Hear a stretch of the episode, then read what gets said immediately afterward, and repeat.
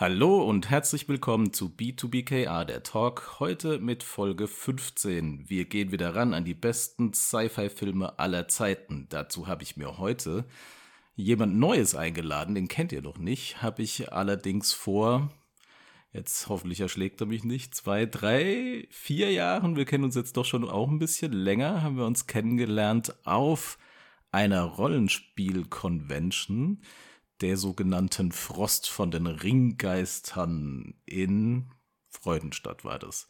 Haben wir uns da kennengelernt. Das ist der Stefan. Hallo und herzlich willkommen, Stefan. Hallo. Wie geht's dir, Stefan? Bist du gut drauf?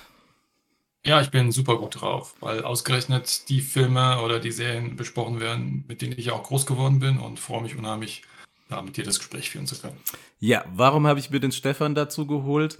Ah, der Jochen ist in den Filmen, die wir heute besprechen, nicht so äh, bewandert. Also wir fangen heute an mit dem Kampfstern Galactica. Und das ist auch so jetzt die alte Version nicht so sehr, hatte Stefan gesagt, eher die, die neue Version von Kampfstein Galactica. Ähm, allerdings Alien, was wir auch noch besprechen werden, und Blade Runner ist der Stefan, glaube ich, doch ziemlich bewandert. Besonders Alien leitet er auch äh, als Rollenspiel und hat auch für mich schon mal geleitet und auch für den Jochen, als wir auf der Convention waren. Vor zwei Jahren war es, glaube ich, Stefan, oder wegen Corona war es jetzt schon drei Jahre? Ich glaube, es war vor drei Jahren. Drei Jahre. Fürchterlich, mhm. fürchterlich. Da hat er uns auch schon mal Alien geleitet. Also der Stefan ist in Alien auf jeden Fall der richtige Partner und auch Cyberpunk äh, wie Blade Runner und sowas, der kennt er sich bestens aus. Oder? Ja, ich denke schon. Es gibt sicherlich noch Leute, die sich noch besser auskennen, aber. Auf jeden Fall. Du bist da sehr, sehr, sehr gut. Da äh, lege ich meine Hand für ins Feuer. Ja, legen wir los. Kampfstern Galactica. Wir fangen erstmal mit ein paar Daten an. Die deutsche Erstaufführung war am 26.10.1978. Ich rede jetzt von dem Kinofilm. Denn bei Kampfstern Galactica wissen wir, ähm, gab es vorher eine Serie. Kampfstein Galactica war eigentlich als Serie konzipiert. Ähm, der Filmverleih wollte allerdings noch mehr Geld rausschlagen und noch mehr Leute dazu bringen, das zu schauen. Und deswegen haben sie aus dem Pilotfilm, der eigentlich aus drei Folgen am Stück besteht, haben sie einen Zusammenschnitt gemacht und das war dann äh, Kampfstein Galactica eben die Kinoversion, die dann 1978 ins Kino kam. Spielzeit von dem Ganzen waren 120 Minuten und wir haben eine Besetzung, die damals ähm, schon Leute vom Hocker gehauen hat, denke ich mal. Denn wir hatten Lorne Green, der war bekannt natürlich von äh, Bonanza. Dann Dirk Benedict war damals noch nicht so bekannt, auch Richard Hatch nicht. Die wurden aber später dann natürlich das A-Team und Richard Hatch, der dann äh, seine Rolle in Kampfstein Galactica immer, immer weiter fortgesetzt hat, sich in YouTube und im Internet sehr, sehr stark gemacht hat, dass diese Serie nochmal neu aufgelegt wird und selbst Fanfilme gemacht hat, äh, hat er sich da extrem stark gemacht. Und dann hatten wir noch Jane Seymour dabei, eine ganz junge Jane Seymour und ähm, John Colicus, Colicus, keine Ahnung, wie man ihn wirklich ausspricht. Der war auch schon bekannt äh, aus vielen anderen Sachen. Also eine wirklich bombige Besetzung. Wenn wir an Kampfstern Galactica denken, da gebe ich jetzt an den Stefan, was kommt dir so als erstes in den Sinn? Ja, die Titelmusik natürlich. Die ist natürlich super stark gewesen. Also, das hat mich damals auf den Mocker gehauen. Ähm, die Musik an sich ist so prägnant, so, so, äh, ja, so, so neu auch gewesen für damalige Verhältnisse, was man sonst ge so gehört hat. Und das hat sich so in mein Gedächtnis eingebrannt. Also ich bin so ein großer Fan von der Titelmusik und äh, war auch eigentlich froh, dass dann Teile davon auch in der Neuauflage von 2004 dann aufgenommen wurde. Also bin ich wirklich total begeistert. Also von der Musik auf jeden Fall und was natürlich noch dazu kommt, die riesigen Kampfsterne. Also das hat mich natürlich auch vom Hocker gerissen, diese, diese Dimension und dieses Gefühl von, von Größe. Also das, das hat mich auch, das fand ich wirklich toll. Sehe ich genauso. Äh, Kampfsterne und auch äh, die, die Basissterne der Zylonen. äh, was jetzt hier das ähm, gegnerische Volk sozusagen ist. Kommen wir gleich nachher noch, wenn wir näher auf die Handlung eingehen und sowas drauf zu sprechen. Die haben auch mich und meinen Bruder, ich habe es immer mit meinem Bruder ja alles geguckt, der ja drei Jahre älter ist, ähm, vom Hocker gehauen. Und wir haben tatsächlich in Lego damals dann so äh, die, die Kampf, die Basissterne haben wir nachgebaut. Da gab es ja keine Sets oder sowas. Heutzutage wird es dafür jetzt Sets geben oder gibt es bestimmt auch Sets für. Äh, wir haben die damals selbst gebaut, mit allen möglichen Teilen versucht, so gut wie möglich nachzubauen. Und auch die, die Vipers von den, von den Menschen, in Anführungsstrichen, haben wir auch versucht, irgendwie nachzubauen und nachzuspielen. Also, das weiß ich noch ganz genau. Auch natürlich wie TIE Fighter. Ne? In der gleichen Zeit haben wir dann noch TIE Fighter gebaut aus Lego und so und haben uns da ein bisschen ausgelebt. Aber Basissterne sind uns auch extremst. Die waren auch nicht so schwer zu bauen, weil der Basisstern sind ja eigentlich nur zwei, zwei große Schüsseln mit einem Zylinder zwischendrin oder sowas. Ne? Genau, genau. Das habe ich auch gemacht. Also war ich genauso begeistert von den Kampfsternen und auch von den Basissternen. Habe ich auch als Kind mit Lego gebaut. Jetzt gerade, wo du das ansprichst, fällt mir das halt auch ein. Ja. Und wir haben dann diese ganzen Schlachten nachgespielt mit, mit den Vipers und so. Das, das hat unheimlich viel Spaß gemacht, ja. Ja.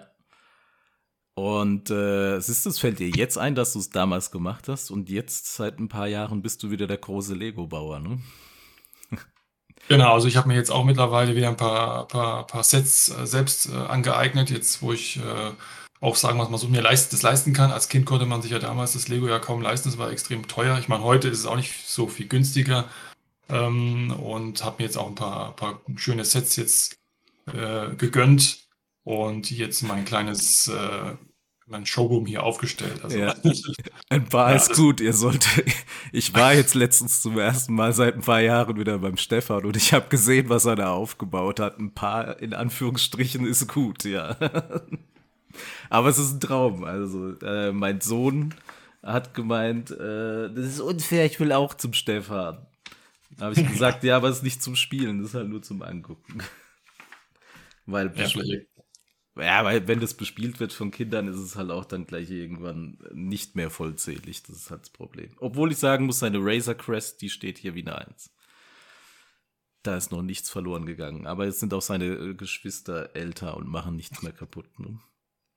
Worum geht's denn eigentlich bei Kampfstein Galactica in dem, in dem Pilotfilm? Jetzt muss, ich werde dir ein bisschen, ich habe ja auch viel Recherche gemacht, dass wir nichts durcheinander bringen, denn wir haben ja noch zwei andere Teile, nämlich noch äh, Kampfstein Galactica Angriff der Zylonen und Kampfstein Galactica das Ende einer Odyssee.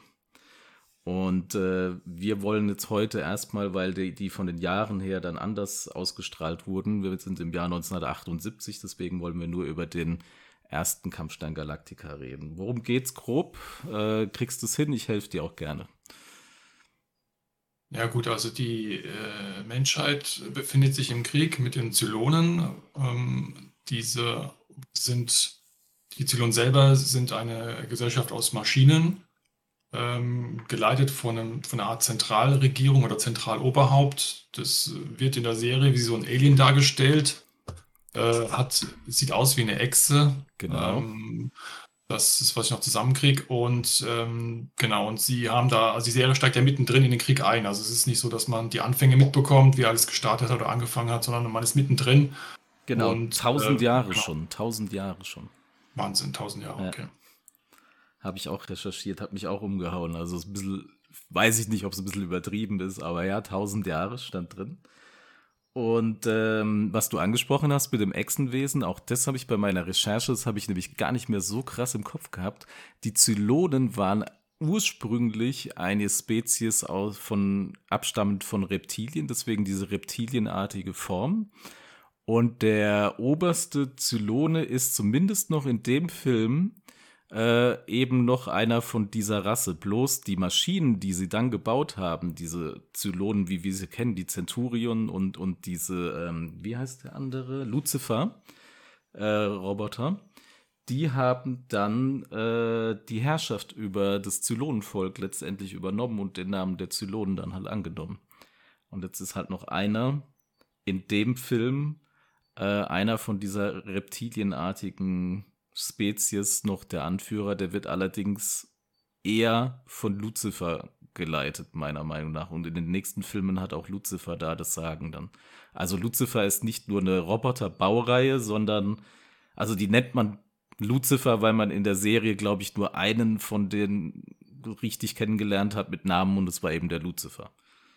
Ja. Äh, natürlich sollte man da auch ganz subtil mitgeteilt kriegen, dass der böse ist, weil er ja Lucifer ist. so ganz subtil, ne? Ja, ja, der Name sagt ja nichts über ja. die Person aus. Und äh, ja, wenn man, wenn man die Serie Lucifer gesehen hat, dann ja, wird man schon bestätigen. Und ähm, nach die, in diesem tausendjährigen Krieg ist jetzt ähm, Folgendes passiert. Die Zylonen bieten der Menschheit einen Friedensvertrag an. Also die haben, treffen sich zu ähm, Verhandlungen. Und zwar soll die übernehmen der für die Zylonen der Graf Baltar, ein Mensch, der sich von der Menschheit ein bisschen abgewandt hat, weil er dort nicht das erreichen konnte an Popularität, was auch immer, was er gerne bei den Menschen eben erreicht hätte. Und die Zylonen bieten es ihm. Letztendlich geht es bei ihm um Macht. Ne? Er will Macht haben. Äh, und das hat er halt bei den Menschen nicht erreicht. Und deswegen hat er sich so ein bisschen auf die Seite der Zylonen geschlagen und soll für die Zylonen als menschlicher Vertreter eben Verhandlungen führen mit den Menschen. Und dann passiert natürlich was, Stefan? Was sie verraten werden durch Balta. Genau. Und alle Kampfsterne, was äh, Kampfsterne für diejenigen, die es nicht wissen, sind eigentlich Flugzeugträger im Weltall. Riesige Flugzeugträger im Weltall. Die haben äh, Startrampen dranhängen an einem schönen Rumpf und da starten dann Jäger raus, die in der Serie und im Film eben Viper heißen. Und ähm, die gehen dann äh, auf die Jagd nach den Raiders, das sind die Kampfflugzeuge, äh, kann man so sagen, oder die Kampfjäger der Zylonen, die heißen Raiders. Äh, auf die gehen die dann eben auf die Jagd, um dann die kleinen Schiffe wegzumachen und die Kampfsterne greifen dann halt eher die ähm, na, an. So, haben wir es richtig geschafft. Ja, also Balta hintergeht die, weil er natürlich Macht haben möchte und alle Kampfsterne bis auf einen, den anderen lassen wir mal kurz außen vor, äh, werden verdichtet. Und das ist eben der Kampfstern Galactica, der dann eben noch äh, die Flucht schafft. Und äh, der Kampfstern Galactica ist jetzt nicht nur das einzige Raumschiff, was überlebt. Das ist der einzige Kampfstern, der überlebt. Die äh, scharen dann doch, sind es 200, gell? Ich glaube, ja. ja. Die genaue Zahl weiß ich jetzt aber nicht aus dem Kopf. 200 habe ich mir, glaube ich, aufgeschrieben. Warte. Ja, ich glaube, es waren 200, ja. Genau. 200 äh, weitere Transportraumschiffe, ähm, wo noch dann eben Menschen untergebracht werden, Tanker und so weiter um sich rum. Und das ist dann eben die kleine Flotte an Schiffen, die überlebt von den Menschen.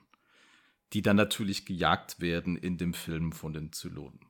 Jetzt ist es aber nicht nur die, die Hauptgeschichte, die jetzt in dem ersten Teil äh, dargestellt wird, weil das finde ich nämlich interessant, was wir gerade gesagt haben. Wir haben eben diese 200 Schiffe mit überlebenden Menschen und da stellt sich jetzt natürlich ein großes Problem und das finde ich auch ein ganz interessantes Thema, was jetzt da ähm, angesprochen wird in Kampfstern Galactica in dem ersten Film. Da gibt's doch, weiß nicht, hast du, hast du noch mal einen Rewatch gemacht jetzt? Nee, gell? Du hast es nee, nicht mehr so frisch, frisch im Kopf. Mhm. Mhm. Es gibt ja dann die äh, Problematik, dass der Apollo mit dem Starbuck über, äh, kriegt er doch vom Commander Adama äh, entsprechend den Befehl, dass sie die Schiffe mal überprüfen sollen, was, wie da die Stimmung ist und, und was da so los ist auf den Schiffen. Ne? Und dann gehen die für, auf die verschiedenen Schiffe halt drauf. Und natürlich sind die, die überlebenden Menschen haben das große Problem, dass A nicht mehr genug Nahrung auf den Schiffen ist und, und Wasser und ebenso diese Ernährungsproblematik. Ne? Und dann ähm, finden eben Apollo Starbuck lauter Leute, die am Verhungern sind und die sagen, ja, ihr Militärs, ihr, ihr lasst uns hier verhungern, ähm, während andere in Saus und Braus leben. Und dann ist der Apollo so, Apollo ist ja hier unser, unser strahlender Held, der dann da wirklich immer was, das kann ja überhaupt nicht sein, ich setze mich für alle äh, ein, dass alle gerecht behandelt werden. Äh, und Starbuck ist ja eher hier der, der Sidekick von Apollo, der, der Kämpfer, der coole Sprüche raushaut und äh, eben sehr gut im Kämpfen und im Fliegen ist. Genauso wie Apollo aber auch. Und der Apollo ist total schockiert, ne? Trifft dann natürlich auf Jane Seymour, die auch auf so einem Schiff ist, die auch noch ein Kind dabei hat, äh, den Boxy, der dann später in äh, das Ende einer Odyssee dann ihre Hauptrolle spielt. Da heißt er dann nicht mehr Boxy, sondern da heißt er dann Troy. Da hat er dann, glaube ich, Boxy ist, glaube ich, sein, sein Spitzname von, durch die Mutter. Und Troy ist eigentlich sein richtiger Name. Und ähm, übernimmt, äh, beziehungsweise sieht dann die in, in äh, leidend und hungernd und sagt, ja, wie, wie, es gibt Leute, die in Saus und Braus leben. Und dann sagen die, ja, auf den und den Schiffen da haben die alles, hört man. Und da verbrassen die das und, und ähm, haben eigentlich schon, und das sieht man auch in der Szene, dass die da irgendwie so bordellmäßig, ne? Freudenhaus, haben da alle ihren Spaß, Glücksspiel, leichte Damen und, und eben essen und trinken, wie, so viel sie wollen. dann sagt er, es kann ja überhaupt nicht sein. Und das, soll, das schauen wir uns mal an. Und das finde ich, dieses Thema finde ich halt äh, in dem Film wirklich, wirklich auch spannend. Früher fand ich das so, äh, als dann diese Sequenzen kamen, als Kind, fand ich das eher so, nee, langweilig. Ich will hier die, die Kampfsequenzen sehen und sowas. Aber so im Nachhinein muss ich sagen, ist die Thematik doch äh, wiederum sehr gut. Hast du das, wenn, wenn ich so erzähle, fällt das wieder ein?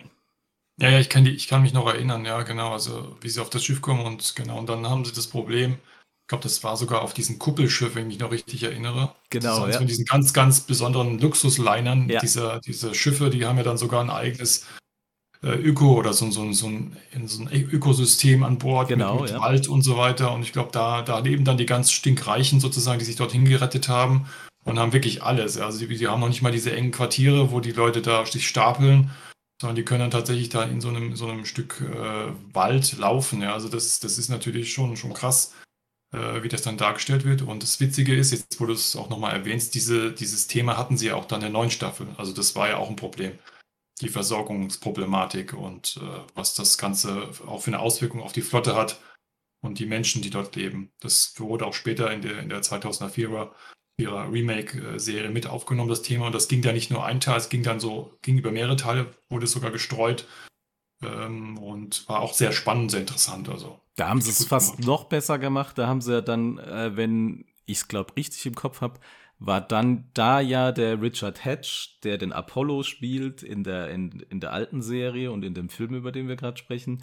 Der war dann derjenige, der sich äh, stark gemacht hat gegen diese, ähm, die Reichen haben alles ähm, und die leben da in Saus und Braus, wir müssen da dagegen vorgehen. Ne? Der war doch dem seine Rolle, die Richard Hatch-Rolle, Rolle, die war doch derjenige, der sich dann gegen diese Leute angekämpft hat, wenn ich es richtig noch weiß. Du bist da besser drin als ich. Ja, also der hatte damals, also diese Rolle, die, die, die, die, die des Rebells eigentlich. Also er genau. war ja auch jemand, der die, der die Minderheiten versucht hat zu vertreten und zu schützen und hat dadurch eigentlich so diese, diese Gegen, dieses Gegenstück zu Adama dargestellt und äh, war aber auch dann dadurch sehr, sehr wichtig, als, also auch politisch wurde, war er sehr engagiert. Also er wollte dafür diese Ungerechtigkeiten, die unter dem, unter der Präsidenten herrschten, wollte er ja ausmerzen. Äh, sogar ging, wäre er so weit gewesen mit Gewalt und das war schon, äh, war auch ein bisschen radikalisierter äh, dargestellt worden, wie es jetzt vielleicht in der alten Serie vielleicht gepasst hätte. Aber der Richard Hedge hat es wirklich super rübergebracht. Das hat mir super gefallen und äh, am Ende äh, war es eine tolle Charakterentwicklung. Also sie haben ihm wirklich viel, viel Raum gegeben für diese Figur und äh, ich fand es wirklich toll, dass, dass man ihm da die Chance gegeben hat, äh, nochmal da aufzutauchen in so einer Serie, also in diesem Remake. Ja, war ja einfach auch seine große Leidenschaft, hat sich da ja wirklich jahrelang für eingesetzt. Vielleicht hat er sich so ein bisschen dran geklammert, das war die Rolle meines Lebens oder sowas. Ähm, könnte natürlich gut sein, aber ich glaube, der war auch einfach generell Fan von der Materie und stand da halt voll dahinter. Und äh, finde ich wirklich auch eine klasse Sache, dass man ihm das noch ermöglicht hat. Der ist ja leider Gottes inzwischen verstorben, der Richard Hatch. Ähm, und dann konnte der da auf jeden Fall nochmal in seiner Rolle da aufgehen und das fand ich wirklich gut. Ich glaube, der war auch damals schon ähm, erkrankt, als diese ganzen Sachen da. Also er wusste schon von seiner Krankheit, glaube ich. Und ist also die Serie, wo er dann äh, angefangen hatte zu spielen, hatte ja schon, die, war er schon erkrankt. Genau, ja. Also das haben sie auch damals im Nachgang, habe ich es auch noch gelesen gehabt, dass, dass er trotz Krankheit da noch an, den, an der Serie mitgewirkt hatte, soweit er eben gesundheitlich da in der Lage war. Also ja. ich meine, man merkt auch manchmal, ihm geht es, vielleicht kann es auch subjektiv sein, aber ich habe den Eindruck manchmal gehabt, ist, dass er nicht ganz so fit gewirkt hat. Ähm, ich meine, klar, man kann viel mit Schminke machen und so weiter, aber ähm, ich fand es schon wirklich toll und äh, schauspielerisch hat er wirklich, wirklich gut gespielt. Ja. Also. Definitiv, definitiv. Wie noch äh, bei BSG jetzt, also bei der Serie, wie auch da noch ein anderer Gastauftritt, der mich damals auch begeistert hat und dich wahrscheinlich auch als alter Trekkie, die wir beide ja sind, ähm, als dann äh, kleiner Spoiler, ein anderer Kampfstern noch kommt, nämlich der Kampfstern Pegasus und dort äh, eine Person das Kommando hat, die uns, die uns beide, glaube ich, sehr gefreut hat, wiederzusehen, oder? Ja, ja, der, der, der Admiral. Genau, ja. Ja, ja, das, das, war, das war wirklich toll. Ja, also ähm, unser Trekkie-Herz hat da, also auch das von meinem Bruder zum Beispiel, der ist ja auch Trekkie. Und äh, dann haben wir haben auch BSG, ich war damals zwar schon im Studium, aber wir haben immer mal drüber ge ge gesprochen, halt über Telefon damals noch, da gab es ja noch nicht so WhatsApp und so. Ähm, und da haben wir dann, was, aus Star Trek, das ist doch ne, die Person, also wir können es ruhig sagen, da kommt eben Rolaren, äh, spielt dort dann die, den Admiral von dem Kampfstern Pegasus. Und die wird natürlich gespielt von Michelle Forbes und äh, das hat uns doch alle glücklich gemacht. Und die hat ja halt auch wirklich gut gespielt, ne? Ja, also super. Also die war wirklich top. Also es hat mich äh, von den Socken gehauen. Also sie hat ja damals der Admiral Kane gespielt. Ja. Und das war ja so das Gegenstück zur, zur alten Serie, äh, der, der auch ja dann beziehungsweise auch ja das Gegenstück zu Adama war damals in der mhm. alten Serie, also der ersten Classic-Serie. Nicht so verhandeln, auch, sondern angreifen. Genau. sehr offensiv und sehr aggressiv und äh, aber wirklich, wirklich cool rübergebracht. Und noch so, so eine, eine Seiteninformation, die, die mich auch wirklich, wirklich cool fand, ist, die, die Produzenten haben damals bei, der, bei, der, bei dem Remake, also von der 2004er äh, Battlestar Galactica-Serie, sich sogar äh, überlegt gehabt, wie sie den Konflikt noch, äh, noch mehr hochkochen lassen können äh, zwischen diesen beiden Figuren, also zwischen ähm, Adama, Adama, und Kane. Und Kane. Ja äh, indem sie einfach äh, ähm, die, den Kane zum Oberhaupt machen, also so einen Rang höher machen. Das war in der Classic-Serie nicht der Fall. Also mhm. sie waren eigentlich gleich, gleichrangig.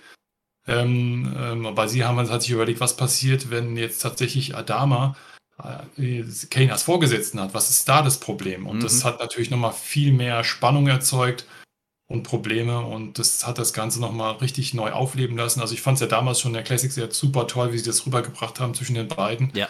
Ähm, aber das war hier nochmal also eine Top-Leistung und auch die schauspielerischen Leistungen, also unglaublich. Also, ja. wie gesagt, ich bin so ein Riesenfan von, dem, von der 2004er-Serie, also bin auch richtiger Fanboy. Wobei die Classic-Serie natürlich auch super ist, ja, also sonst würde ich jetzt hier nicht sitzen. Ja, ihr seht jetzt kein Bild, im Hintergrund hat der Stefan aber auch eine, eine Uniform von Battlestar Galactica von der 2004er-Serie äh, und er hat äh, auch da viele, viele Sachen in seinem super tollen Museumszimmer rumstehen zu und äh, ist da einfach ein riesengroßer Fan. Du hast auch das Rollenspielsystem, glaube ich, gell? Ja, genau. Das habe ich mir auch nochmal besorgt. Habe dann nochmal selbst sogar dann zu dieser, zu dem 2004er gab es damals auch ein, ein, Rollenspielsystem, was rausgekommen ist.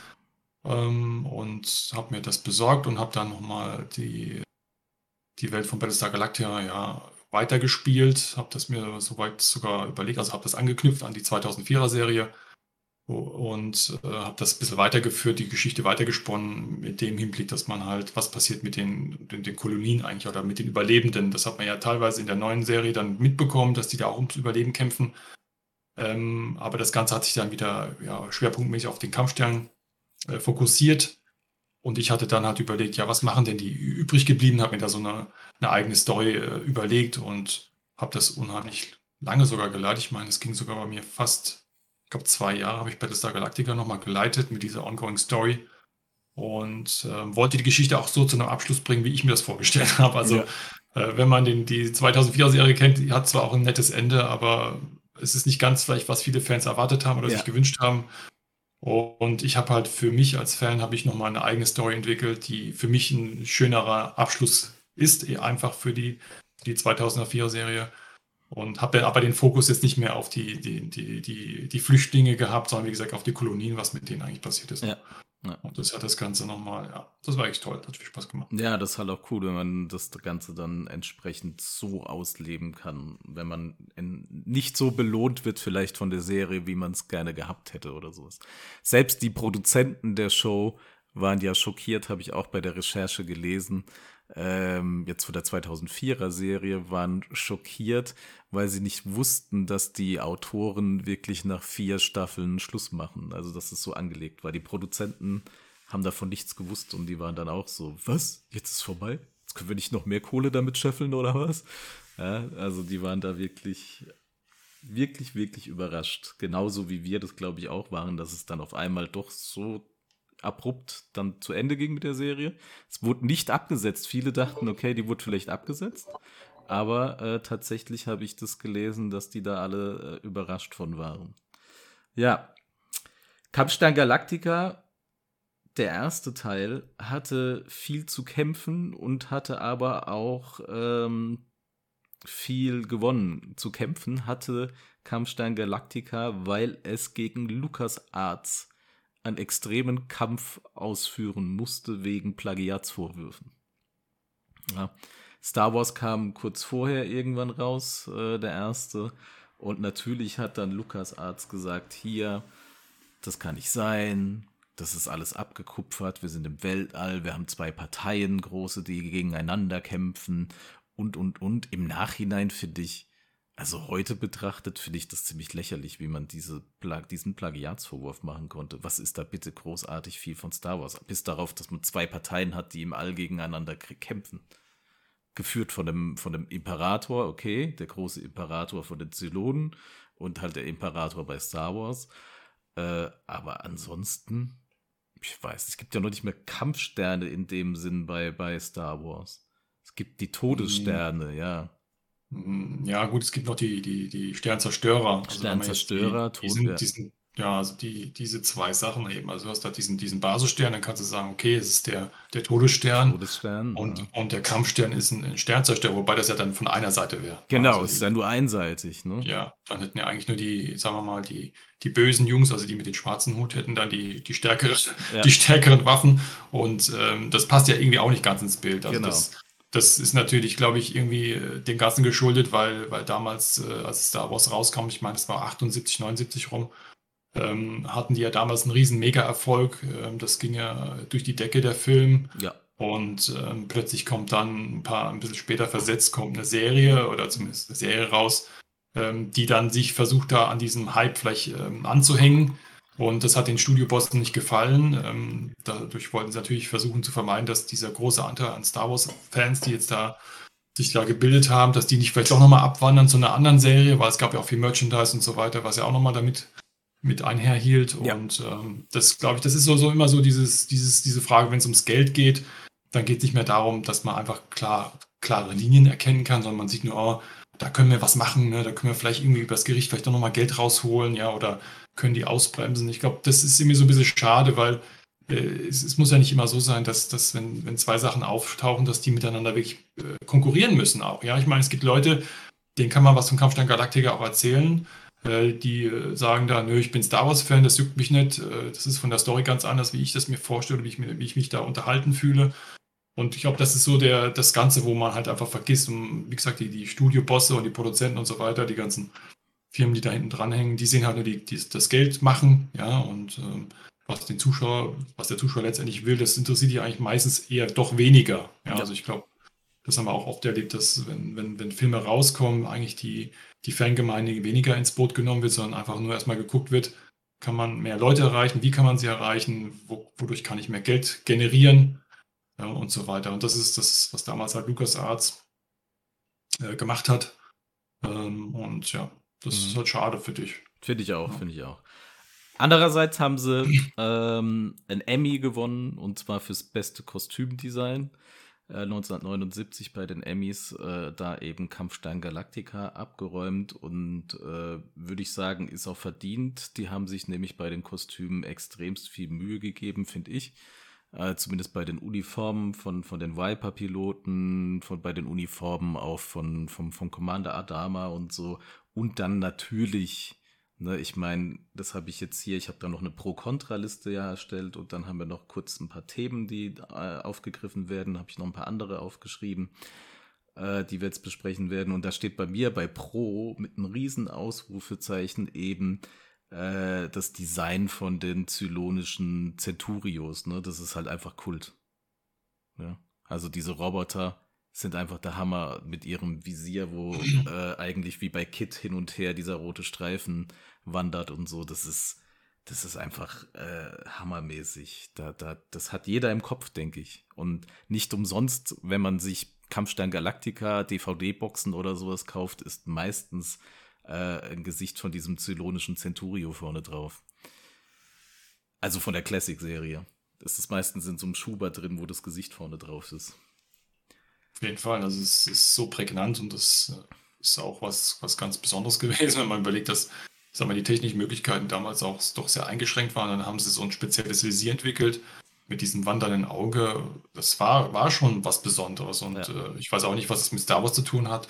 Wenn man sich dann dort die Droiden ansieht, die, die haben ja sowas überhaupt nicht. Also ähm, kann ich auch nicht ganz nachvollziehen, wie man da überhaupt Parallelen ziehen konnte, aber gut. Ja. Ähm, also wirklich toll gemacht und auch in dem Remake, also haben sie alles beibehalten. Sie haben dann auch die, ein neues Design von den Centurio reingebracht, der war noch weitaus aggressiver war und äh, viel gefährlicher gewirkt hat, aber trotzdem haben sie dieses, dieses Helmvisierstück, was halt wie gesagt dieses wandelnde Auge betrifft, haben sie trotzdem wieder eingebaut, sodass auch die Leute, die unheimlich große Fans der Classic-Serie waren, sich auch da wieder gefunden haben bei dem, bei dem neuen Centurio-Modell. Mhm. Ja. Leider fand ich bei, bei der 2004er, hätte man vielleicht noch ein bisschen öfter die Centurios so zeigen können. Kam mir immer ein bisschen knapp rüber. So. Ich glaube, das hat was vielleicht auch mit diesen CGI-Effekten zu tun. Das hat man ja auch gemerkt, in der 2004er-Serie haben sie sehr viel mit CGI arbeiten müssen, weil diese Centurios sehr, sehr dünn und sehr skelettartig waren. Ja. Ich glaube, da konnte man schwer einen Menschen reinbringen oder äh, so einen Anzug bauen für einen Menschen. Ähm, was vielleicht auch wieder mit den Produktionskosten einherging, kann ich jetzt nicht schwer sagen. Also ich bin jetzt auch nicht der, der, der Fachmann, was die Kosten angeht. Ja. Aber generell, glaube ich, haben sie dadurch weniger Szenen gehabt. Ähm, weil ich glaube, die wollten auch verhindern, dass es dann zu, zu unrealistisch wird. Man hat schon gesehen als Zuschauer, die wirken nicht ganz natürlich. Also man hat schon diese CGI-Effekte schon erkennen können. Ja. Sieht man ja auch heute, dass die heutigen CGI-Effekte, äh, jetzt wenn man jetzt irgendwelche äh, Monster nimmt, ja Aliens nimmt, dann sehen die ja aus, als ob die, ob das ein Mensch wäre in Kostüm, aber das genau. sind eigentlich auch rein CGI-Effekte. Oder selbst Anzüge können mit CGI-Effekte heute so dargestellt werden, dass es, dass es eigentlich gar kein Anzug ist, sondern man hat so einen, so einen grünen Anzug an und dann ja. wird das drüber gelegt. Ähm, also schon interessant und das hat man, glaube ich, damals versucht zu vermeiden. Die wollten ja damals sehr viel Realismus reinbringen und mhm. der 2004er Serie und man hat, ich habe auch, war auch froh, dass es nicht zu, zu viel gewesen ist, weil immer in diesen Nahaufnahmen oder wenn die sich bewegt haben, habe ich gesehen, oh, das sieht aus wie so ein bisschen wie für so ein billiges Computerspiel. Ja, stimmt, äh, hast das, recht. Ja. Äh, das fand ich nicht so toll, ja. Äh, wenn dann die Nahaufnahmen kamen und wo dann die, die Köpfe gesehen hast und so, dann war das wieder sehr, sehr ähm, ähm, ja, furchteinflößend zu sehen, ja, ja. Wie, wie, wie die dann wirken. Aber sobald dann ganz, ganz Körperaufnahmen kamen und die, wie die sich bewegt haben, das, das sah nicht so das sah ja, natürlich aus. aus. ja. ja, und das, glaube ich, kann ein Grund sein. Also ich bin mir jetzt nicht sicher, aber also da fand ich, muss ich sagen, die, die Classic-Serie besser, weil, weil da haben sie diese Menschen gehabt, die haben diese Anzüge reingesteckt. Ja. Und das sah einfach alles, dann hat es gepasst auch, ja. Das, das, sah halt wirklich so aus. Da steht jetzt wirklich ein Centurio im Raum, ja, und nicht einer, der da rein äh, gerendert wurde durch einen Computer. Mhm. Ja. ja. Das hat dann auch die Schauspieler, glaube ich, äh, anders interagieren lassen mit den Centurion. Ja. Ja. Ist tatsächlich so. Noch ganz kurz zurück nochmal zur Handlung, was wir vergessen haben äh, zu sagen. Also der Kampfstein Galactica, der fliegt jetzt nicht irgendwie sinnlos im All herum. Äh, sinnlos im Weltraum ist was anderes. Äh, sondern ähm, es gibt die Entstehungsgeschichte des menschlichen Lebens in der Galaxie, die darauf beruht, dass es einst den Planeten Kobol gab, auf dem äh, alle 13 Stämme der Menschen äh, entstanden sind auf dem Planeten Kobol. Und äh, eben zwölf von den 13 Stämmen ausgezogen sind und in der Galaxis das, die menschliche Gesellschaft äh, gegründet haben. Und eben der 13. Stamm, der ist äh, verloren gegangen, beziehungsweise weiß man nicht, was mit dem passiert ist. Man, es beruht auf Sagen, dass äh, sich dieser Stamm auf einem Planeten niedergelassen haben soll, den man die Erde nennt. Und die, der Kampfstern Galactica, der versucht jetzt eben diese Spur zu finden und eben die Erde zu finden und diesen 13. Stamm. Da kommen wir jetzt schon mal zum Thema, was ich aufgeschrieben habe bei Themen. Bei mir ist nämlich jetzt hier als erstes, ich weiß nicht, ob einer der Schreiberlinge, ich weiß nicht, ob Lon Green, ich weiß nicht, ob, ähm, na, ähm, wie heißt der denn? Larsen. Bitte? Glenn Larsen hat er. Ja, Glenn Larsen, ob der genau, danke. genau, der Name hat mir gerade gefehlt. Ob Glenn Larsen jetzt äh, dem mormonischen Glauben ähm, äh, zugehörig war. Denn das ist eine Anspielung äh, tatsächlich auf dem Planeten Kolob. Ne? Die verändern einfach hier, das ist ein Anagramm von Kobol oder Kolob ist es ein Anagramm von Kobol, wie man es sehen will äh, soll hier ein bisschen auf den mormonischen Glauben irgendwie verweisen, die da auch sagen, das Leben ist auf dem Planeten Kolob entstanden.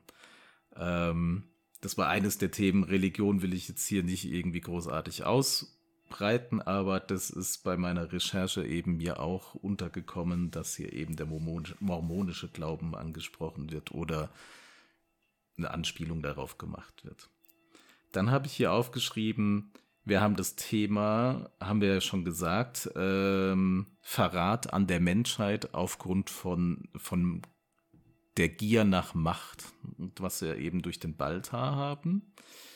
Und dann, und das ist wieder interessant, und das ist mir eigentlich in dem Sinne auch erst wieder bei der Recherche klar geworden. Klar haben wir den Kampf Mensch gegen Maschine, ja, ähm, also der Mensch, der gegen die jetzt diese äh, Centurio der Zylonen und sowas kämpft, wie wir es vielleicht auch Mensch gegen Maschine in Terminator oder sowas haben. Aber, und das wusste ich eben nicht, interessant wiederum, dass die zylonische Gesellschaft, die ja vorher aus Reptilienwesen bestand, also auch irgendwie, nennen wir sie mal Humanoide, die dann auch den Kampf gegen die Maschinen verloren haben. Also da war auch eine Art äh, Rise of the Machines Terminator-Style. Ähm, wie wir es jetzt aus Terminator oder sowas eben kennen. Ne? Also die Zylonen haben Maschinen entwickelt, die ihnen helfen sollten, die sie als Krieger benutzt haben. Und diese Maschinen haben sich gegen ihren Schöpfer äh, erhoben und gegen diese Schöpfer eben auch gewonnen und haben dann die Macht an sich gerissen. Und das ist mir nicht so klar gewesen. Das ist mir jetzt eben, ist mir bei der Recherche wieder untergekommen, dass dieses Thema da auch aufgegriffen wird. Dieses, wir müssen aufpassen, äh, wenn wir Maschinen für uns nutzen, dass wir die nicht irgendwie, je weiter die entwickelt werden mit künstlichen Intelligenzen, dass wir die nicht irgendwie äh, in eine Versklavung bringen, wie wir das so bei Measure of, uh, of the Man von bei Star Trek und sowas auch als Thema haben, wo er Geinen zum, zum PK sagt, pass auf, stellt euch vor, ihr habt auf jedem Schiff ein Data oder mehrere Datas äh, dann habt ihr irgendwann eine Gesellschaft von Androiden und was macht ihr mit denen? Ihr versklavt die eigentlich, wenn ihr die für eure Schmutzarbeit und sowas einsetzt.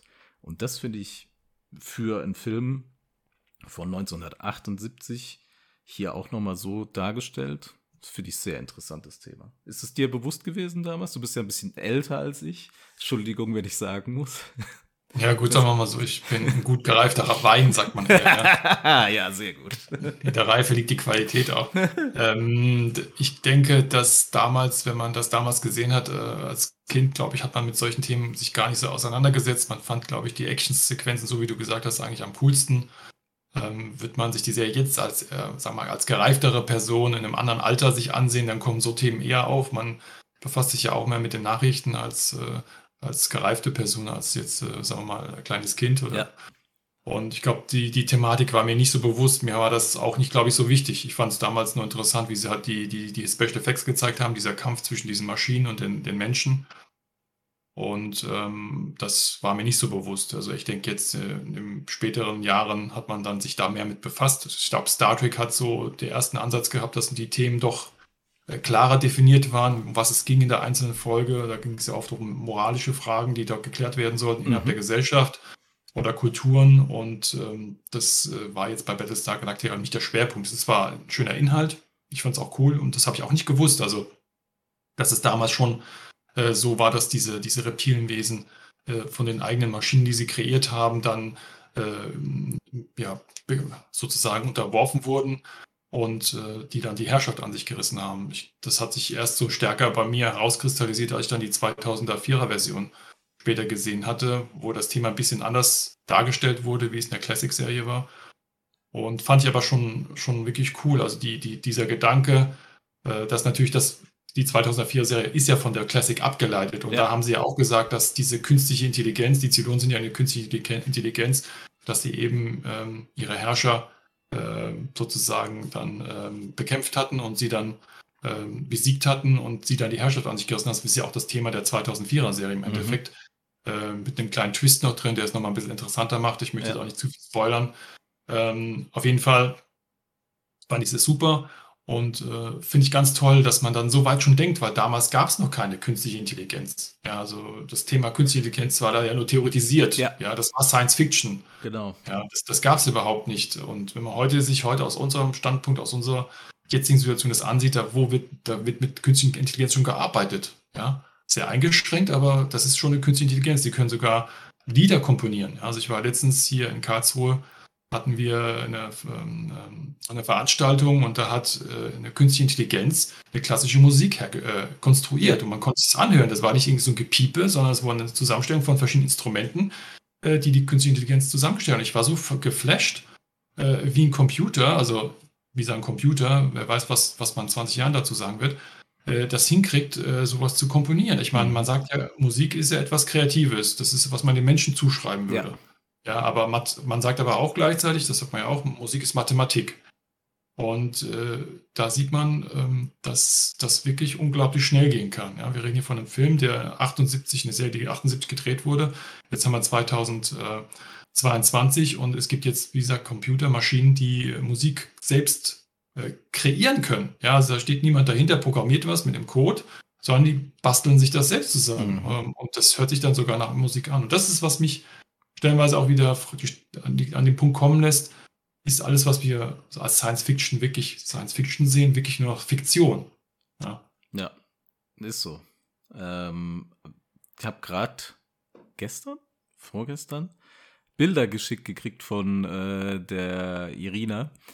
Und äh, die haben auch von einer ähm, künstlichen Intelligenz sich Bilder malen lassen. Die haben einfach eingegeben Alpenlandschaft und dann hat die künstliche Intelligenz ein Bild kreiert zu einer Alpenlandschaft und sowas. Und ziemlich, ziemlich freaky. Also ich muss echt sagen, das ist nicht irgendwie gegoogelt, das hat nicht irgendein Mensch gemacht und das Bild wurde dann von Google ausgespuckt, sondern die haben das in die KI eingegeben und die KI hat eben das Bild geschaffen, wie die KI sich eine Alpenlandschaft in abstrakter Form vorstellt. Und hab, ich habe dieses Bild gekriegt und das sieht halt einfach aus wie eine Alpenlandschaft.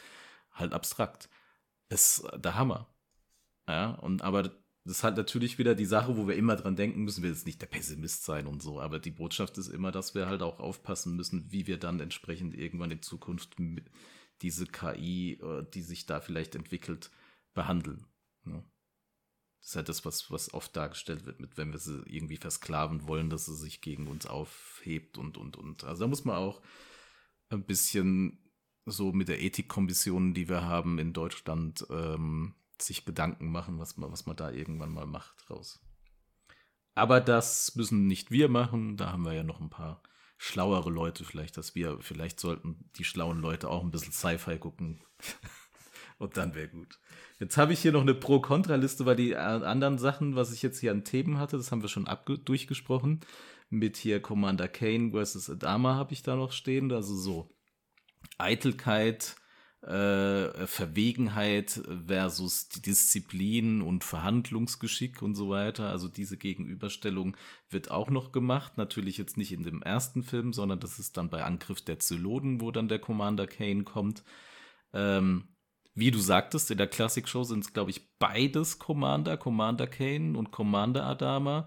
Der Commander Kane ein bisschen höher im Ansehen, weil er so die Legende war. Also einfach der große Kämpfer, der im Zylonenkrieg schon so und so viel Basissterne abgeschossen hatte und, und, und.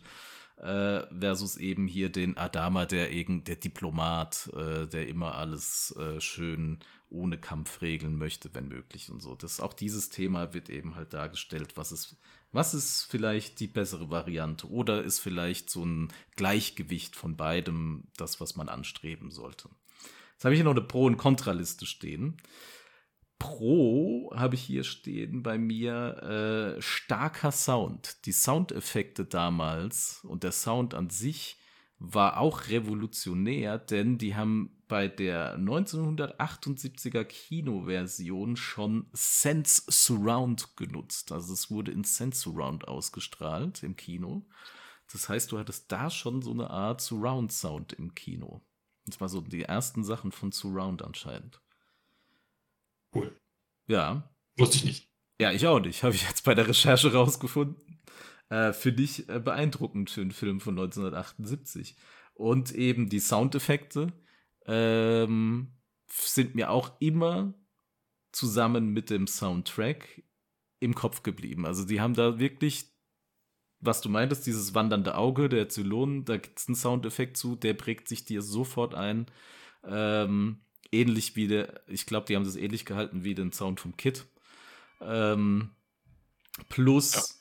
plus die, die Laser-Phaser-Schüsse von den Vipers und so, das bleibt dir alles im Kopf. Das ist einfach, einfach gut gemacht. Ähm, und auch die Viper an sich als Schiff, das Design ist ein starkes Pro, das bleibt dir im Kopf und eben auch die, das Design der Raiders bleibt dir extrem im Kopf. Und ähm, da muss ich sagen, da haben die wirklich, was das Design angeht und, und Maskenbildnen und alles Mögliche, haben die da echt einen rausgehauen.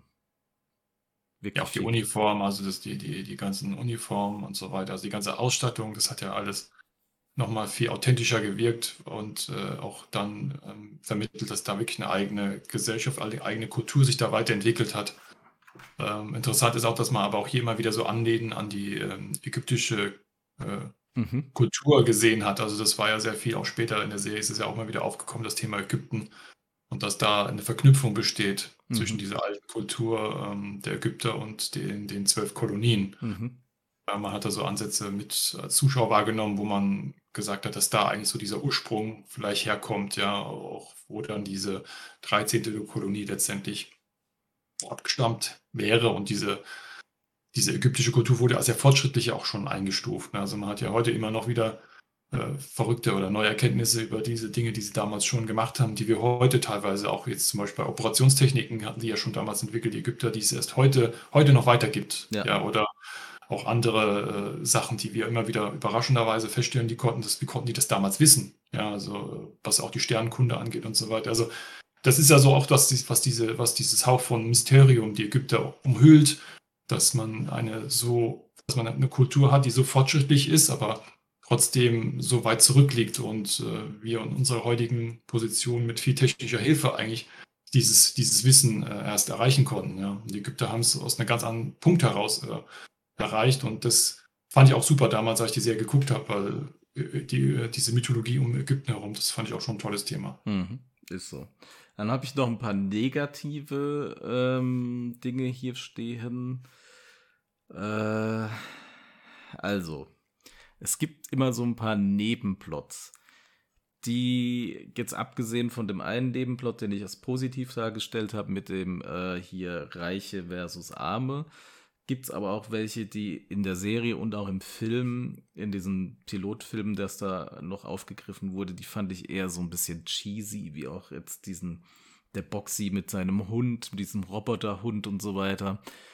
Äh, das, das, das ging mir irgendwie so ein bisschen auf den Zeiger und ja, man hat natürlich damit auch nochmal versucht, nochmal Jüngere vor, vor dem Bildschirm zu kriegen. Ja, die Kinder, die sich dann mit dem Kind eben identifizieren und dieser Roboterhund, den man dann vielleicht auch als Merch raushauen kann, ich weiß es nicht.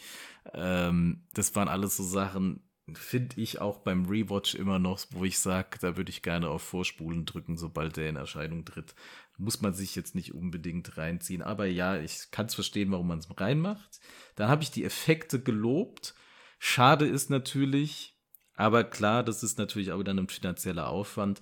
Die Effekte wiederholen sich ja extrem oft. Also gerade der Katapultstart und so und auch die Abschusssequenzen, da wurden vielleicht, sag jetzt mal 15 vielleicht gedreht und die werden dann in verschiedensten Reihenfolgen immer wieder reingeschnitten und ne.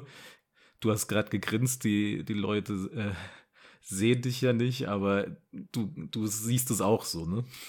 Ja, also man merkt es schon als Zuschauer. Mit der Zeit sieht man immer, dass die Explosion die gleiche Ja. oder die Explosionswolke immer die gleiche Ausdehnung hat und Genau. auch der, der Schusswinkel oder der Treffer immer in dem gleichen Winkel ist.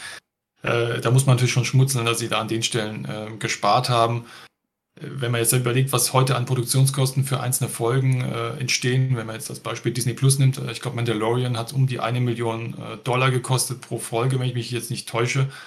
Äh, oder auch Star Trek Discovery, wahnsinnig, was die Folgen teilweise an, an Geld schlucken, an alleine die Special Effects, die Schauspieler, die, davon reden wir jetzt erstmal gar nicht. Ja. Ähm, das ist Wahnsinn, was eine Fernsehproduktion mittlerweile kostet, wenn man jetzt die gesamte Staffel nimmt. Also meistens sind das zwischen zwölf, manchmal sogar, ja, um die Schnitt, meistens die teuren, glaube ich, sind so circa zehn bis zwölf Folgen, manche sind auch nur sieben bis acht Folgen. Das Ja. hat einen Grund, weil die einfach pro Folge so wahnsinnig teuer, sind ja.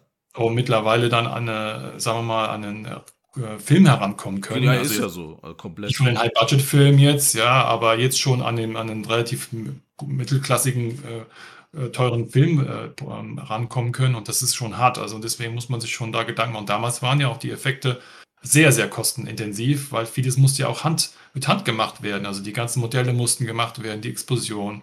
Also sie haben ja echt Sachen zerstört. Das ist ja nicht so, Mhm. dass sie dann die Sachen wieder zusammengebaut haben, sondern die Ja. mussten ein neues Modell bauen und das Genau. musste ja dann so realistisch wie möglich aussehen. Und das waren ja nicht gerade äh, Modelle im Matchbox-Format. Ähm, wenn man sich guckt, wie groß die teilweise sind und dann sollen die noch so explodieren und dann mussten sie mit, mit Pyrotechnik arbeiten, Mhm. mit Slow-Motion-Kamera. Also das, das war ja Riesenaufwand. Ja, ist so. Aber es sieht halt dann auch oft ziemlich gut aus. Was man, finde ich, jetzt so den Unterschied gesehen hat äh, bei den Star Wars ähm, Prequels, wo ganz, ganz viel vom, von George Lucas eben mit der CGI gearbeitet wurde, wo es dann oft manchmal so hm, und dann zu den verhassten Sequels auf, oder bei vielen verhassten ich mag ja 8 überhaupt nicht. 9 finde ich dann schon wieder, ja, von mir aus. Und 7 fand ich, da hat man gesehen, da hat dann eben, wurde wieder Kulisse gebaut und mit Kulissen gearbeitet und weniger CGI, sondern mehr Kulisse und so. Und da hat man auch den Unterschied gemerkt. Mit Kulissen ist es einfach irgendwie geiler, als wenn man alles nur mit CGI macht. Jo, Gut, unser Auge ist auch trainiert, Ja. sag ich mal. Also Ja. Wir sehen ja auch den Unterschied zwischen CGI eher, wie wenn es eine, eine natürlich gebaute Kulisse ist. Definitiv, ja. Und dann habe ich noch als Con dastehen, äh, sehr glatt, eindimensional. Also wir haben halt wirklich ganz krass gut gegen böse und nicht irgendwie mal noch so ein paar zwielichtige Gestalten. Äh, es ist halt einfach wirklich gut gegen böse bei Kampfstein Galactica. Aber warum nicht, kann man sich ja anschauen. Aber man hätte natürlich da auch ein bisschen bei BSG 2004 komplett anders. Ne? Ganz, ganz anders. Äh, das ist genau auch Stefan sein Ding, das weiß ich. Ähm, weil ich auch schon ein paar Rollenspiele bei ihm gespielt habe, wo er geleitet hat. Und da, da merkt man, dass er eben auch auf solche Sachen abfährt, wie sie bei BSG eben auch umgesetzt wurden. Also diese Eindimensionalität. Gut, dann haben wir Kampfstern Galactica in 54 Minuten abgearbeitet. Wahnsinn. Ich bin, ich bin gespannt, äh, wie es weitergeht. Als nächstes, 1979, haben wir Alien. Oh ja. Erstaufführung 25.10.1979. Und wenn man sich das mal reinzieht, ich war bei der Recherche echt geflasht. Deutsche Erstaufführung Kampfstein Galactica, 26.10.78, 25.10.79, Alien. Was da los? War früher der Termin, der jetzt hier Dezember bei uns geworden ist, wo die ganzen Blockbuster und so rauskommen, war damals, denke ich, im Oktober, denn Blade Runner, Blade Runner, Ja. der dann auch noch kommt, Ähm, Moment, wo ist mein Zettel?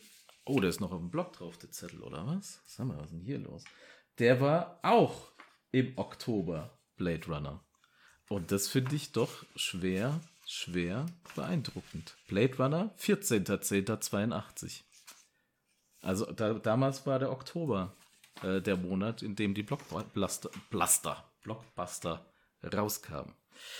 Spielzeit von Alien 117 Minuten. Auch hier scheinen wir bei also 120 Minuten uns irgendwie einzupendeln, denn Blade Runner hat eine Spielzeit exakt von 117 Minuten. 117 Minuten Blade Runner, 117 Minuten Alien und 120 Minuten. Das war damals so äh, die Länge, die man den Zuschauern wahrscheinlich gesagt hat, das kann man denen zumuten von der Länge her. Heute sitzen wir mehrere Minuten im Kino, um uns so einen Blockbuster reinzuziehen, ne, wenn man an Marvel-Produktionen oder was weiß ich denkt. Besetzung, auch hier ähm, natürlich muss man jetzt sagen, bei Sigourney Weaver, die war, glaube ich, jetzt noch nicht so mega bekannt. Das war eigentlich der Film, womit sie dann so richtig bekannt wurde. Aber die natürlich jetzt ähm, ein, ein Star dadurch für uns, denke ich, und generell auch für sie wurde. Dann haben wir einen Tom Skerritt, der da auch noch mitspielt, einen John Hurt, einen Yafet Koto, der bei äh, James Bond ähm, Live and Let Die den Bösewicht gespielt hat und noch Ian Holm. Also auch hier äh, wieder eine Besetzung, die vielleicht damals noch gar nicht so bekannt ist. Heutzutage würde man sagen, was für eine Killer-Besetzung ist denn das bitte? Ne? Und ähm, dann tauchen wir ein gleich in die Handlung von Alien. Äh, willst du es machen oder soll ich, was ich hier aufgeschrieben habe? Fang mal du an. Okay, ich habe aufgeschrieben, wir haben äh, die Nostromo, die na, äh, ist ein Erzfrachter und äh, die Nostromo gehört zum Wayland Yutani, Yutani Konzern, Yutani, oder? Mhm. Wayland Yutani Konzern und die wird nach langer Reise ähm, zurückgerufen zur Erde, also begibt sich wieder zurück zur Erde, um ihre Fracht abzuliefern und äh, in der Zeit befindet sich die Crew im Kryoschlaf. Und der Bordcomputer, der Mother genannt wird, äh, aber anders geschrieben wird, also M-U-T-H-U-R wird er geschrieben, aber man spricht ihn eben Mother aus, äh, wie die Mutter. Und man nennt sie im Deutschen auch den Bordcomputer Mutter. Macht ja auch Sinn, weil Mutter, wenn man es so ausspricht, ne, äh, könnte man auch Mutter das Ganze sagen, äh, der, ent, der empfängt ein Funksignal und ändert den Kurs in Richtung des Funksignals, weil es äh, so eine Direktive gibt, die, wenn ein Notsignal empfangen wird, muss man dem nachgehen. Und der Bordcomputer setzt den Kurs schon automatisch und weckt dann die Crew aus dem Kryoschlaf. Und äh, das Notsignal leitet die auf den Planetoiden LV426. Ähm, und dort finden unsere Hauptdarsteller das Wrack eines außerirdischen Raumschiffes. So. In dem außerirdischen Raumschiff findet die Besatzung dann wiederum, also die Besatzung der Nostromo, äh, findet dort erstmal ähm, einen versteinerten, gell? versteinert ist es, glaube ich, ein ver versteinerte Überreste des äh, außerirdischen Raumschiffes, also der, der, der Besatzung. Mhm. Die genau. sehen aber, glaube ich, nicht so aus, wenn ich es richtig noch im Kopf habe, wie jetzt die Aliens, die uns später begegnen. Also scheint es nochmal ein anderes Raumschiff zu sein, was da liegt, oder? Habe ich es richtig?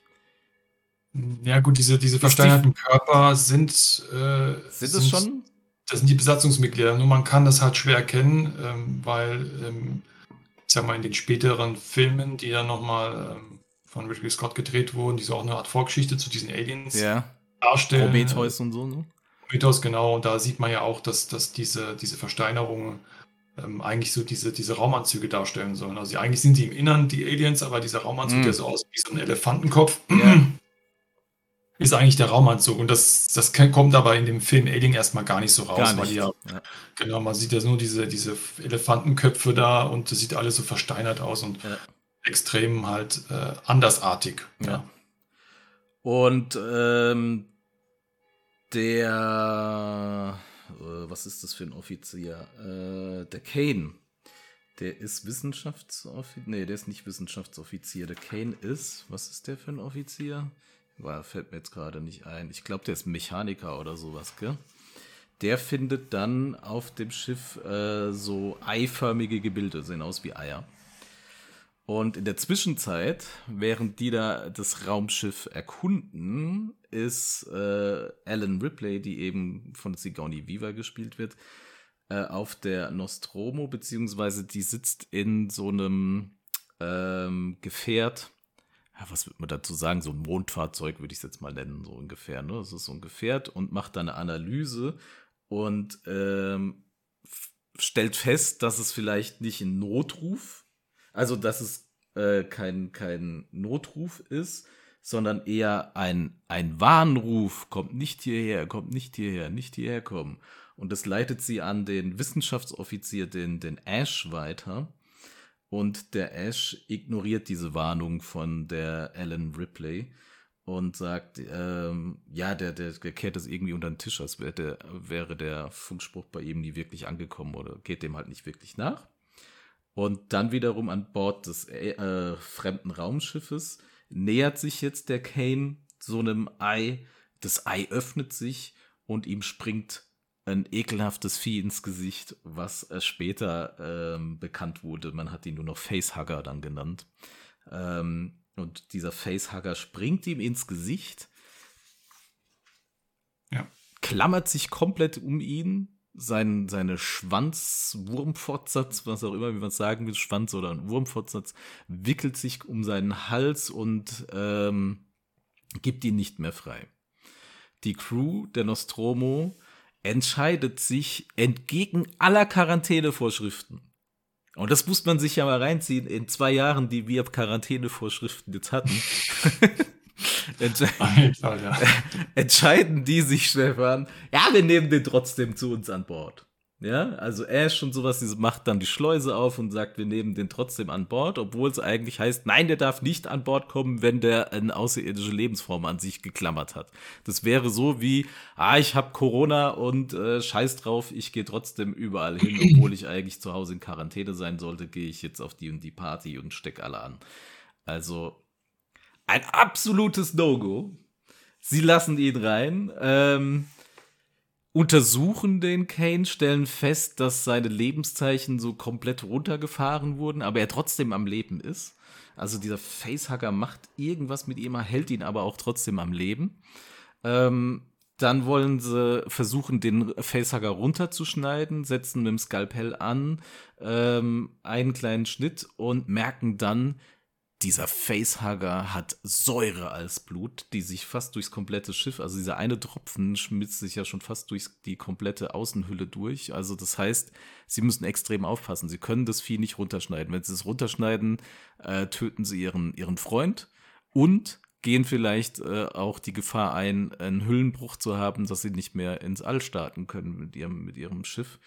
Äh, das Mutterschiff ist, glaube ich, im Orbit geblieben. Die sind ja, Ja. sind nur mit einem ähm, Transportschiff runtergeflogen auf dem Planeten, wenn ich es richtig habe noch, gell?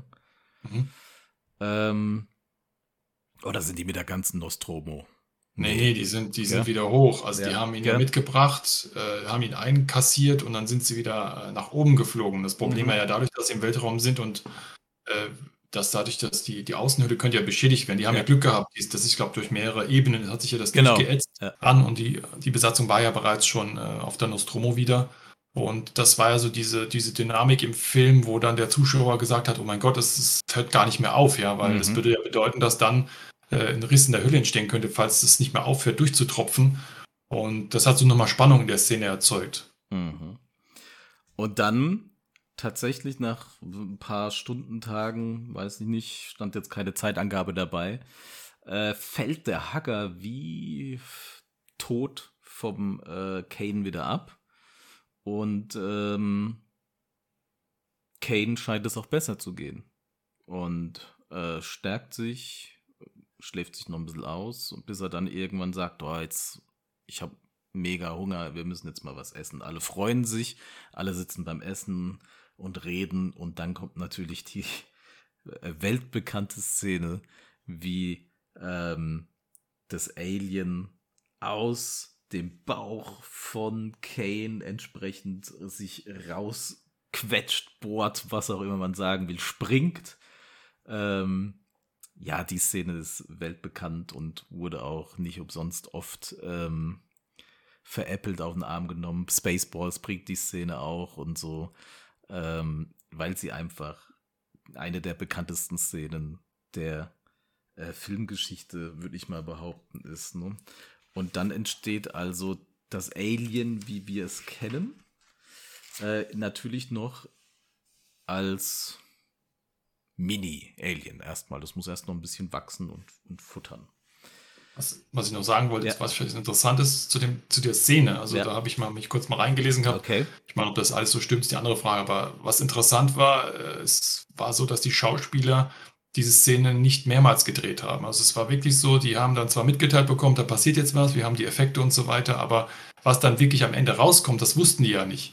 Das heißt, diese Sequenz, wo plötzlich dann alle so erschrock, also total schockiert sind, was da passiert, mhm. dieser Effekt, wie das dann so gewirkt hat, das war stellenweise nicht mehr wirklich gespielt, sondern die haben tatsächlich, waren die so, so erschrocken darüber, wie echt das eigentlich aussehen kann. Ja, ich meine, die haben es natürlich nochmal ein bisschen verstärkt durch ihre schauspielerische Leistung, aber ja.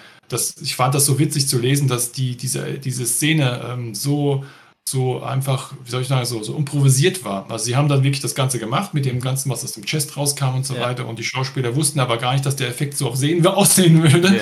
Ja. Äh, und das fand ich wirklich krass. Also da muss man auch wieder sagen, da hat Ridley Scott eigentlich auch wieder so ein bisschen damit gearbeitet, die Schauspieler selbst am Set zu überraschen mit irgendwelchen Sachen.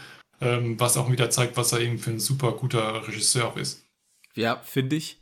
Äh, Habe ich auch gelesen und finde ich auch mega, mega gut die wurden auch alle mit diesem Kunstblut und so weiter. Die wussten nicht, dass sie mit diesem Kunstblut bespritzt werden würden und so weiter. Ne? Also die waren wirklich dann, oh, was geht hier ab? Und wie es im Film eben ist, was, was ist hier los? Bringen die da äh, nicht schauspielerisch, sondern es war ihre wirkliche eigenständige Über, äh, Überraschung und vielleicht auch Überforderung manchmal mit der Situation. Äh, geschickter Schachzug vom, vom Ridley Scott hier. Einfach, da passiert was, aber ihr wisst nicht wirklich was und so. Finde ich geil. Und das macht auch viel aus bei der Szene. Kannst halt dann nur mit dem Effekt nur einmal halt wirklich aufnehmen, ne? weil danach weiß man ja, was passiert. Und da sollte dann alles gut sein. Jetzt hat man natürlich das Problem, dieses Vieh äh, ist jetzt an Bord und fängt an, Crewmitglieder abzuschlachten und jetzt beginnt halt dieser Kampf Mensch gegen außerirdische äh, Kreatur, die versucht, ähm, sich am Leben zu erhalten, indem es Menschen auffrisst. Und ähm, jetzt beginnt hier sozusagen der Horrorfilm letztendlich. Es ist eine Art Horrorfilm, der dann da jetzt so ein bisschen losgeht, halt in Sci-Fi. Da komme ich mal ganz kurz, habe ich bei Negativ dastehen. Ich habe da auch eine Pro-Kontra-Liste gemacht. Und die Leute, die den Podcast schon öfter gehört haben, wissen, ich bin nicht so der riesengroße Fan von Horrorgenre im Sci-Fi. Aber Alien hat, Alien, der Film, hat dieses Genre erschaffen, so für mich letztendlich. Klar gab es andere Filme wie Invasion of the Body Snatchers und so weiter, die das auch schon hatten. Allerdings äh, für mich wirklich so ja, was dann auch ähm, Event Horizon und alle möglichen Filme dann immer wieder aufgegriffen haben, das ist durch Alien letztendlich entstanden. Und bei Alien erlaube ich das, weil bei Alien finde ich das alles sehr, sehr gut gemacht und die Filmreihe gefällt mir wirklich gut. Aber bei allem anderen spart euch doch bitte.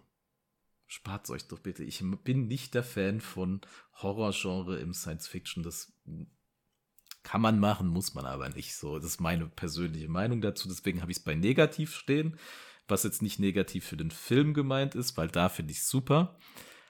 Aber das war halt die Gründung von dem Ganzen, wo dann ganz viele drauf aufgesprungen sind. Und das ist jetzt meiner persönlichen Meinung nach, meinem Gusto nach, nicht äh, das, was ich jetzt erstrebe für Science Fiction. Also was ich unbedingt will. Was allerdings super geil ist, und äh, da sind wir wieder an dem Punkt, darum darf das Alien machen, ist, dass wir ein Kostümdesign haben oder ein Design von diesem Alien, was von HR Giga, dem Künstler, gestaltet wurde. Und der hat auch komplett dieses Drumherum, diese Alien-Welt äh, künstlerisch dargestellt und äh, da eben Ridley Scott zur Seite gestanden. Und äh, wer, wer HR Giga kennt und seine Werke, der weiß, wovon ich spreche. Das ist einfach grandios gemacht. Ich denke, das siehst du auch so. Ne?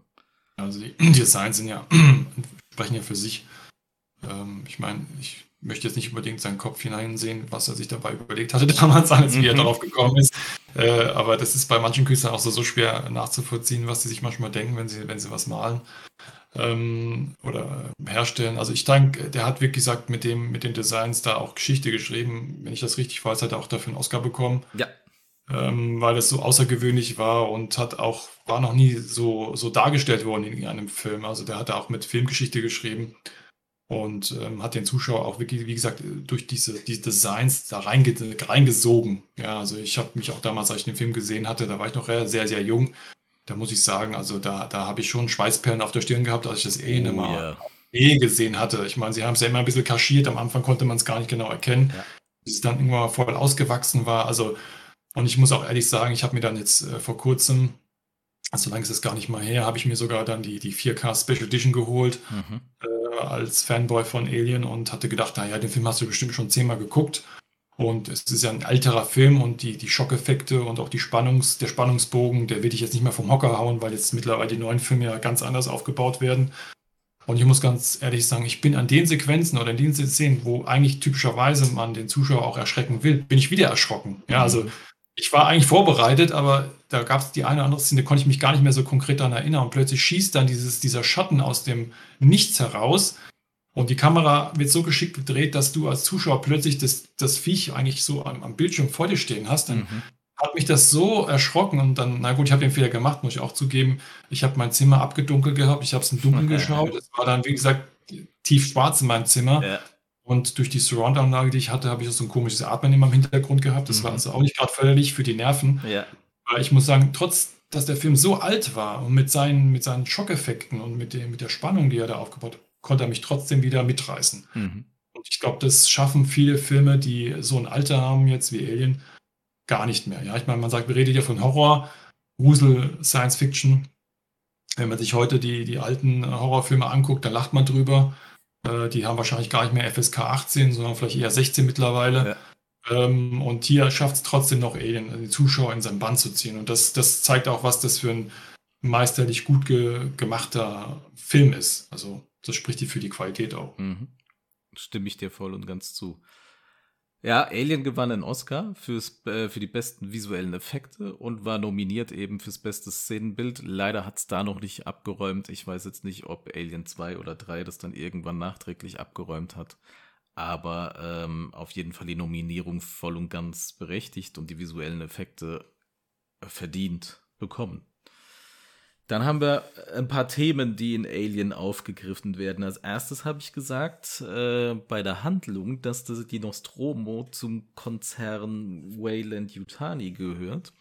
Und da haben wir schon mal ein erstes Thema, was in Alien auch schon so einfließt, was dann für unsere nächste Filmbesprechung äh, extremst wichtig wird. Nämlich wir haben hier so eine erste kleine Hinleitung zu Cyberpunk. Ne? Ein Konzern, der ähm, bestimmt, was zu tun ist. Was bei Cyberpunk extremst äh, im Vordergrund steht, die Menschheit wird eigentlich mehr von den großen Konzernen beherrscht als jetzt von irgendeiner demokratischen Gesellschaft oder sowas. Also Geld regiert die Welt, in, so in dieser Art könnte man schon sagen. Also wir haben hier Cyberpunk-Elemente drin, was ich äh, auch sehr, sehr stark finde und ich bin großer Cyberpunk-Fan und wahrscheinlich gefällt mir auch deswegen dieses Thema nochmal so sehr. Das sieht man besser in Alien 2 dann noch, wie der Konzern da äh, eben alles bestimmt. Dann habe ich hier stehen, klassisch der Kampf ums Überleben als Thema. Also ich habe einfach diesen Überlebenskampf. Was muss ich tun? Was bin ich gewillt zu tun? Äh, würde ich mich opfern, damit Teile meiner Crew irgendwie leben können? Äh, bin ich ein Egoist und, und versuche nur mich zu retten oder sowas? Also all diese Thematik wird hier in, der, in dem Film angesprochen und aufgegriffen. Und dann, und das finde ich auch wieder sehr schön, also die, es wiederholt sich hier, wir haben ähm, das Problem, dass Ash, kommt im Film ja raus, ist kein Mensch, sondern ist ein Androide. Und äh, ein Androide, der eigentlich, so wie Hell 2000 oder sowas, eine leichte Fehlfunktion auch hat. Dann später. Und da hat man wegen wieder dieses Thema, was wir bei 2001 Odyssee im Weltraum haben, was wir in anderen Filmen, über die wir schon gesprochen haben, hatten, nämlich eben androidische KI, die fehlende Fehlfunktion hat. Wie wirkt sich das aus? Was kann das bewirken? Und hier ist es natürlich ja so, dass dann im Teil 2 Ripley wieder auf Ash trifft und äh, oder den reaktiviert und, und dem dann auch nicht, oder ist es bei drei dann? Drei ist es, glaube ich, dann dem sie dann nicht vertraut. Da ist ein Androide an Bord und dem vertraut sie dann erstmal. Ist bei drei, gell? Ich meine, drei war es, ja. ja. Und äh, dem begegnet die dann ja erstmal mit extremen Vorurteilen, weil, weil sie sagt, nee, warte, das ist, glaube ich, noch auf dem Schiff äh, bei zwei ist ein Androide und dann sagt die, äh, Androide, gleiche Baureihe oder sowas. Bishop, das ist ja das ist der, der Bishop, genau. Ja, der Bishop. Ist, das ist der Bishop und genau. der, ist ja, der gehört zur Crew dazu und ja. äh, ist sozusagen der, der, der Alleskönner in dem Team und dem misstraut sie von vornherein, weil, weil sie ja die Erfahrung aus dem ersten Teil gemacht hat. Also nicht im dritten genau. Teil, sondern im zweiten, müssen wir es korrigieren. Ja. Ähm, aber ich muss sagen, da hat er auch eine ganz andere Funktion und Rolle in dem, in dem zweiten Teil, die mhm. wiederum ein Stück weit äh, an Terminator 2 bringt, würde ich jetzt mal sagen. Ja, genau so ist es. Genau so ist es. Und dann ähm, noch eben, und das finde ich auch cool, und das ist genauso, wie du gesagt hast, äh, gerade als du erzählt hast, wie das für dich war, als du den Film gesehen hast. Man hat dieses Thema Wahnsinn des Menschen, was so in den, in den Lovecraft-Sachen eher aufgegriffen wird. Wenn man Cthulhu haben wir ja auch schon als Rollenspiel gespielt, du und ich. Und dieses, wie verhalte ich mich äh, in dieser Situation, wie gehe ich mit diesem Wahnsinn um. Äh, es wird dargestellt, wie die Crewmitglieder getrieben von ihrer Angst komplett Fehler machen, ja, äh, komplett falsche Entscheidungen treffen, getrieben von ihrer Angst oder eben als Zuschauer denkst du dir, warum gehst du Idiot da rein? Warum gehst du Idiot da rein?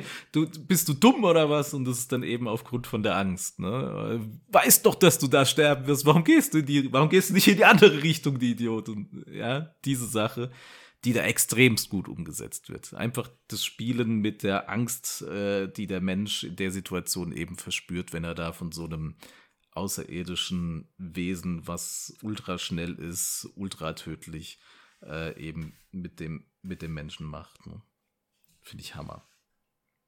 Also cool gemacht, cool inszeniert und auch die, die Situation, die, die, die, dass die Crew einfach irrational handelt und reagiert auch. Also das zeigt einfach, dass, dass da der, der Kopf sich ausschaltet und nur noch die Angst äh, die Kontrolle übernimmt und der, derjenige äh, plötzlich dann äh, irgendwelche Sachen macht, wo du auch denkst, warum macht er das? Äh, auch hier nochmal so ein Querverweis auf das, das Alien-Rollenspiel, was ich auch geleitet habe. Die haben mit so einer Mechanik das gleiche auch nochmal umgesetzt. Deswegen hat mir das Spiel unglaublich gut gefallen, weil es genau daran sich anlehnt, äh, dass plötzlich jemand in Panik gerät und eigentlich komplett was anderes macht, was vielleicht ein rational denkender Mensch machen würde in der Sekunde, der vielleicht Abstand hatte in der Situation. Aber ich denke, ähm, wenn wir mal selbst uns selbst erlebt haben, wenn wir plötzlich irgendwie in Panik geraten, dann handeln, denken wir nicht lang, wir machen dann plötzlich was und im Nachhinein denken wir, oh Mist, äh, hätte ich mal drei Sekunden drüber nachgedacht, hätte ich es vielleicht doch anders gemacht. Mhm. Äh, und ich glaube, das, das wird natürlich durch den Film nochmal forciert, weil eben die, dieses Alien da im Nacken einem äh, sitzt und man, man nur noch Angst hat, um, um zu überleben oder um Angst um sein Überleben hat. Und ähm, dieser nackte Überlebenskampf wird sich da wirkt unheimlich toll in dem Film und ähm, hebt sich auch ein bisschen von den anderen Horrorklassikern ab. Ja. Was natürlich auch nochmal erreicht wird, ist, dass sie halt auf dem Schiff gefangen sind. Sie können einfach nicht sagen, ich steige jetzt ins Auto und fahre in die nächste Stadt und hau jetzt ab. Das ist ja auch manchmal so das Problem für Horrorfilme. Da denkt man sich, warum hängen die eigentlich da rum und bleiben da in der Nähe von der Blockhütte? Warum nehmen sie nicht einfach ihr Zeug und hauen einfach ab? Warum ja, genau. alle abschlachten? Ja, ja, so dumm. Äh, ist doch viel besser, äh, dann sollen sie doch lieber gleich abhauen. Ja, aber nee, äh, sie bleiben da irgendwie, hängen da fest wie auf einer Insel und, und keiner kommt irgendwie wirklich auf die Idee zu sagen, komm, wir, wir sind zehn Leute, wir hauen jetzt hier einfach ab, ja. Ähm, aber nee, aber irgendwie bleiben sie doch irgendwie dort. Also das ist ganz komisch dann manchmal mhm. für den Zuschauer zu verstehen. Und da ist es halt, wie gesagt, so dieses, dieses Problem halt, die sind im Weltraum und sie können eigentlich nicht vom Schiff runter. Oder ich meine, sie könnten zwar runter, aber äh, sie müssen irgendwo erstmal hinkommen und da ist da Alien vielleicht. Ne? Ja. Und das, das, das, ist super gemacht, ja. So wie das dann die Ripley am Ende letztendlich ja auch macht. Ähm, aber auch damit rechnen muss, dass sie vielleicht nie gefunden wird, was auch immer. Ich meine, der Welt alles groß. Sie sprengt sich ja dann mit einer, mit einer Kryo-Kapsel dann raus und, und treibt da im All rum eigentlich nur, ne? Nachdem sie das Schiff dann selbst zerstört hat lassen und so. Ähm, ich weiß noch, kurz zur Handlung noch ja. interessant ist, der Film hat ja selbst auch den Hinweis, dass dieses Notsignal ja dem Konzern bekannt war. Also genau. Der, ja. der, der, Androide Ash, das darf man auch nicht vergessen, das ist jetzt nicht nur Zufall gewesen, dass sie diese Route genommen haben, äh, weil das Schiff musste ja auch eine gewisse Distanz erstmal hinterlegen, damit es überhaupt in die Nähe dieses Planeten kommt. Also es wurde gelenkt. Der Konzern hatte also schon Yutani-Informationen vorliegen, äh, dass da was sein könnte, ein Artefakt von einem Alien-Schiff wahrscheinlich. Und äh, die wollten das natürlich für sich nutzen. Man mhm. muss sich überlegen, Konzern kann natürlich mit sowas, wenn sowas ausgeschlachtet wird, also das ist so der Hintergrund, natürlich auch viel Geld machen, ja, also neue Technologien entdecken und so weiter entwickeln.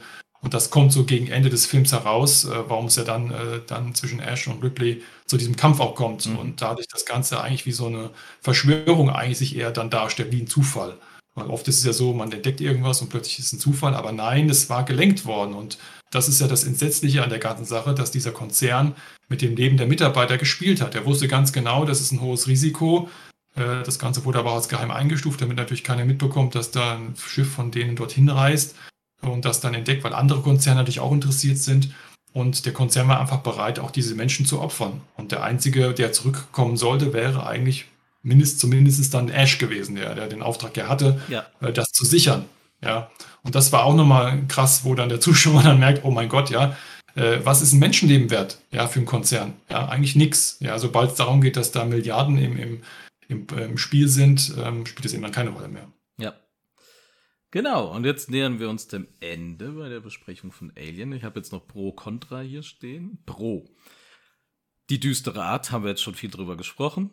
Das Alien-Design äh, von HR Giga.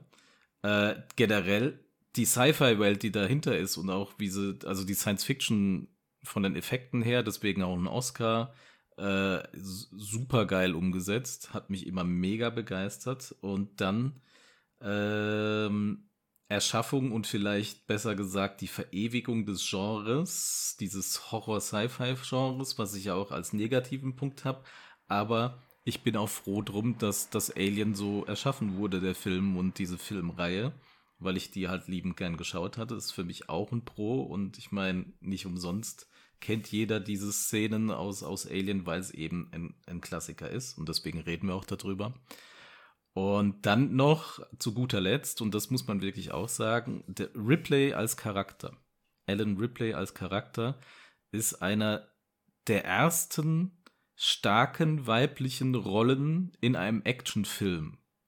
Ja, und das war natürlich auch was, was es so noch nie gab. Später, dann, ein paar Jahre später, dann vielleicht Sarah Connor, ja, als, als auch weibliche ähm, Hauptdarstellerin, die so tough und eine Kämpferin ist. Aber Ripley hat das Ganze geschaffen und Sigourney Viva hat es mega gut umgesetzt. Stefan hat hier Daumen nach oben gemacht, hat man wieder nicht gesehen, aber ja, sie, sie hat es einfach äh, als Actionheldin in Anführungsstrichen dieses Genre äh, geprägt. Interessant ist auch, dass ursprünglich die Produzenten nicht wollten, dass eine Frau die Rolle übernimmt. Mhm. Also das muss man sich auch überlegen. Ja. Derzeit war es halt so, dass die ganzen äh, großen Actionfilme auch immer von, von Männern äh, oder von Hauptda männlichen Hauptdarstellern geführt wurden und da auch die, die Kinokassen klingeln ließen. Mhm. Und die wollten natürlich auch einen Garant haben, dass dann, äh, dass, dass das auch nochmal ein anderes Publikum vielleicht stärker angesprochen wird, die halt dieses typische männliche Bild eines Helden vor, vor Augen haben. Und äh, das hat dann aber doch dazu geführt, dass sich nicht die Produzenten durchgesetzt haben, sondern die, die Autoren bzw. die Regisseure dann, äh, weil dann Ridley Scott unbedingt eine weibliche Heldin wollte. Für damalige Verhältnisse sehr ungewöhnlich, eben weil es eben gegen den Strom ging. Ja. Mhm. Man weiß ja auch, Kino die ganzen Kinobosse wollen ja eigentlich mehr auf ein sicheres Pferd setzen, wenn, der, wenn die Produktionskosten doch relativ teuer waren. Ähm, und das fand ich also auch wirklich interessant zu lesen, vor allen Dingen, ja, dass das damals gar nicht so einfach war, äh, als weibliche Schauspielerin so eine, so eine Rolle überhaupt zu bekommen. Ja. ja, also hat mich auch extremst begeistert und ähm, sie, sie ist auch einfach nicht so eine Person, wie man da vorher im Kino immer gesehen hat. Also sie ist halt nicht das Blondchen mit, mit großen äh, Brüsten und so weiter, sondern sie ist halt einfach Sigourney Weaver, die da ums Überleben kämpft und äh, mega geil ist. Und es wurde auch dieser Sexappeal-Scheiß, der wurde da auch runtergefahren. Also jetzt nicht so wie bei, bei, bei Voyager, wo man erstmal dachte, ah, wir müssen durch eine, eine heiße Person ein bisschen mehr Zuschauer an uns binden und wir bringen da eine Seven of Nine rein in, in, in hauchengen Anzügen, sondern das wurde eigentlich vollkommen ausgeblendet. Vielleicht am Ende, wo sie sich dann in den Kryoschlaf begibt und im Höschen rumrennt, vielleicht hat man da vielleicht noch ein bisschen mit, mit Sexappeal arbeiten wollen oder Sex Cells oder sowas, aber eigentlich ist das auch eher der Situation geschuldet, dass sie da so rumlaufen muss, wie sie da halt eben dann rumläuft. Äh, das ist alles nachvollziehbar, dass man sich in Kryoschlaf eben so begeben muss in, in dieser äh, in dieser Zeit, in der der Film da spielen soll. Weil die Männer waren ja auch entsprechend immer so angezogen, weil sie da aus der Kryoschlafkapsel raussteigen anfangs. Also halt in Unterwäsche und der Körper muss, Oberkörper sollte halt so frei wie möglich sein. ja. Ich glaube, das ist kann man, kann man sehen, wie man will. Ja, ich glaube, das ist, hängt immer, ich glaube, manchmal weiß. ist es einfach der Szene geschuldet. Ja. ja ich meine, ich meine, wenn man natürlich eine Duschszene einbaut, äh, wo man den Mann halbnackt sieht oder die Frau, dann ist es natürlich wiederum, um bestimmte Dinge äh, beim Publikum zu fördern Sex oder oder die Optik des Films wird natürlich dadurch aufpoliert, wenn, wenn natürlich große Fans des Schauspielers oder Schauspieler ins Kino gehen und sehen sie halt nackt, dann sind sie natürlich alle erfreut, dann gehen da mehr rein. Ja. Ähm, aber ich denke, damals war das sogar sehr reduziert. Also ich glaube, das hat man wirklich auf die, auf die sinnvolle Szene runtergebrochen, weil ja. ähm, klar, man hätte ja auch einen Ganzkörperschlafanzug geben können. Äh, Wäre sicherlich auch nicht schlechter gewesen, die Szene, aber das stimmt schon, da versuchen die natürlich schon ein bisschen mit zu, zu spielen auch. Genau. Ja. So, kleiner Fun Fact als Überleitung zum nächsten Film. Ridley Scott hat wegen Alien und wegen Blade Runner darauf verzichtet, Dune zu machen. Ridley Scott wurde Dune angeboten und äh, er hat darauf verzichtet, Dune zu machen, weil er mit Alien eben beschäftigt war und dann an Blade Runner ranging. Also der nächste Film auch von Ridley Scott, Blade Runner. Dune hat dann jemand anderes gemacht und äh, der kommt auch noch, weil Dune auch definitiv für mich dazugehört. Äh, sehr umstritten, aber für mich war der damalige Dune zählt definitiv zu den besten Sci-Fi-Filmen dazu. Blade Runner. Deutsche Ersterführung, habe ich vorhin gesagt, 14.10.1982. Wir bleiben im Oktober. Spielzeit haben wir auch schon gesagt, 117 Minuten. Äh, hier basiert das Ganze auf äh, einem Buch oder einer Kurzgeschichte von Philip K. Dick, Träumen Androiden von elektrischen Schafen. Das wurde als Vorlage genutzt. Ähm, wir haben ein Genre, dem wir das Ganze jetzt zuschreiben können, beziehungsweise was das äh, pf, neu erschaffen hat. Und zwar ist es eben Cyberpunk, Sci-Fi und Film Noir in einem Film drin. Äh, was viele versucht haben zu kopieren, aber in dem Sinn so wie damals gesehen, finde ich nie wieder. Doch Dark City, oder heißt der Dark City der Film, ne? Dark City. Dann ist mir jetzt gar nicht so geläufig, da muss ich ehrlich sagen. Dark City. Mit Dings, ähm, ach, wie heißt der denn? Der 24 gemacht hat. Ah, fällt der Name gerade nicht ein. Der spielt da, glaube ich, auch die Hauptrolle. Dark City, die haben auch nochmal so diese Cyberpunk-Film-Noir-Sache ähm, entsprechend hingekriegt. Blade Runner, worum geht's? Handlung. Äh, uh, kompliziert. Da habe ich, glaube ich, den meisten Handlungsstrang stehen. Wir sind in Los Angeles im Jahre 2019? Ja. Gell? Der erste ist 2019 und der zweite ist 2049. Also das die Fortsetzung von Denis Villeneuve. Und ähm, wir leben hier in einem schmutzigen, düsteren, überbevölkerten und wo man hinschaut, Werbung einen zuballernden Los Angeles, ähm, wo es auch inzwischen Androiden gibt. Die Androiden heißen in dieser Welt Replikanten und äh, die sind dafür geschaffen worden, um auf fremden Planeten Lebensraum zu sichern für den Menschen. Also, dass wir eben aus diesem ekelhaften Moloch wie LA oder sowas diejenigen, die sich wieder leisten können, eben ausbrechen können, um dann auf anderen Planeten, die viel schöner sind, sich anzusiedeln. Und dafür, dafür wurden eben diese Replikanten geschaffen, um da, ähm, dass man da keine Leute hinschickt, keine echten Menschen, die dann da vielleicht sterben, schickt man eben die Replikanten hin. Die Replikanten sind inzwischen so gut entwickelt und die wurden so fortschrittlich ähm, gebaut, dass man sie eigentlich nicht mehr vom Menschen unterscheiden kann. Das einzige, sagt man, woran man einen Replikanten vom Menschen unterscheiden kann, ist, dass der Replikant mit Emotionen nicht umgehen kann, beziehungsweise Emotionen nicht wiedergeben kann.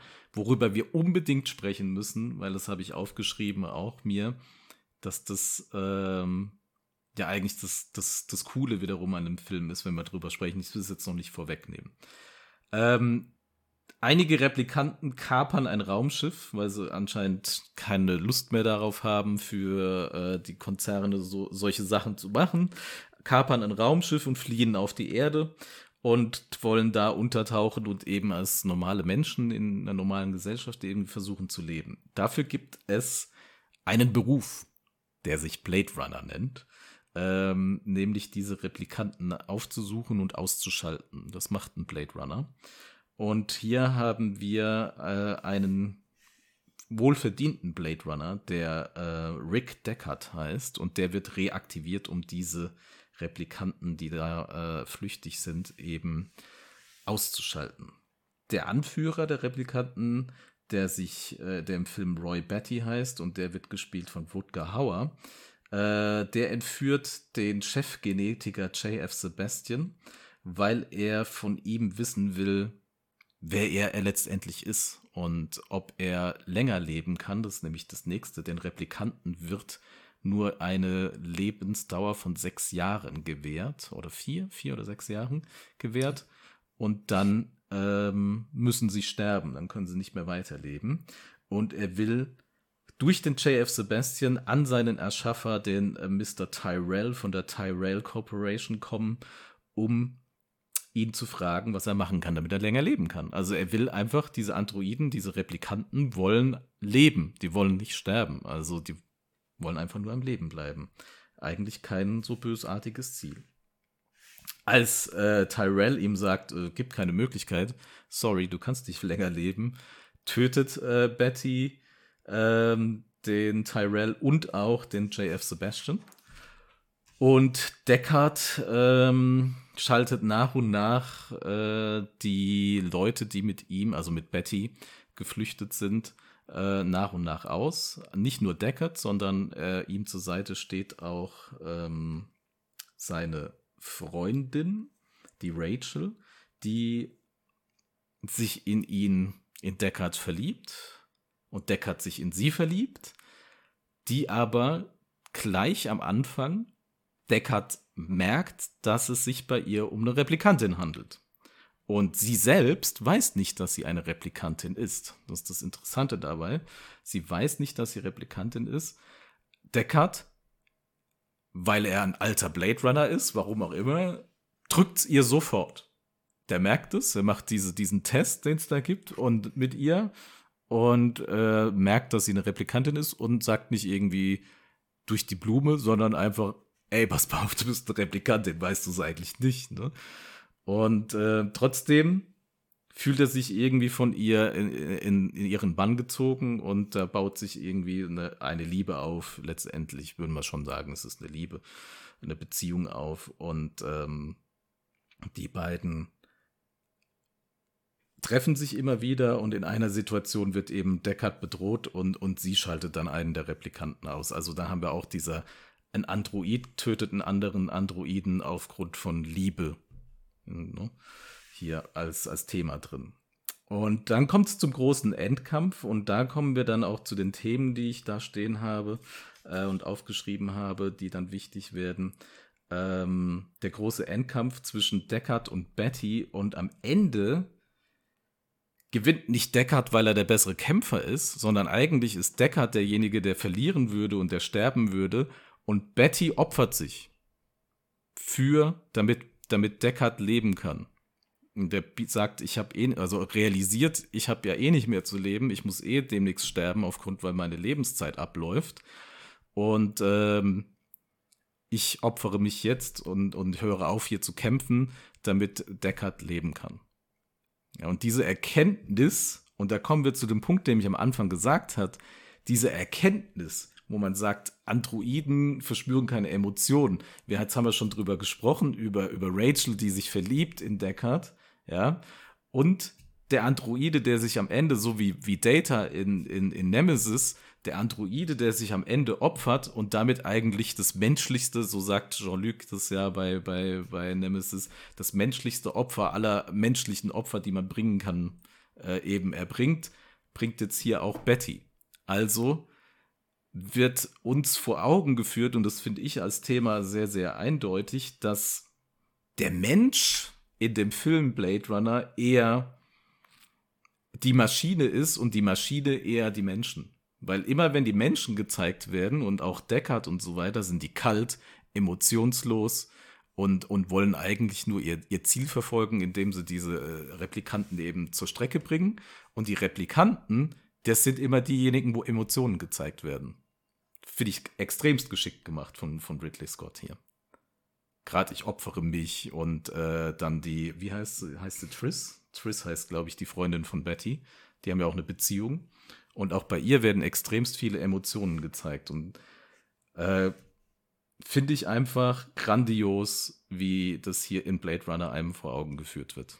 Eigentlich nicht, eigentlich ist der Mensch das kalte Element hier und die Maschine ist die, sind diejenigen mit den Emotionen. Wie war es genau, also ich sehe das ja auch so. Also die, die Szenen waren sehr, sehr ausdrucksstark, vor allem wenn es dann um die Replikanten ging.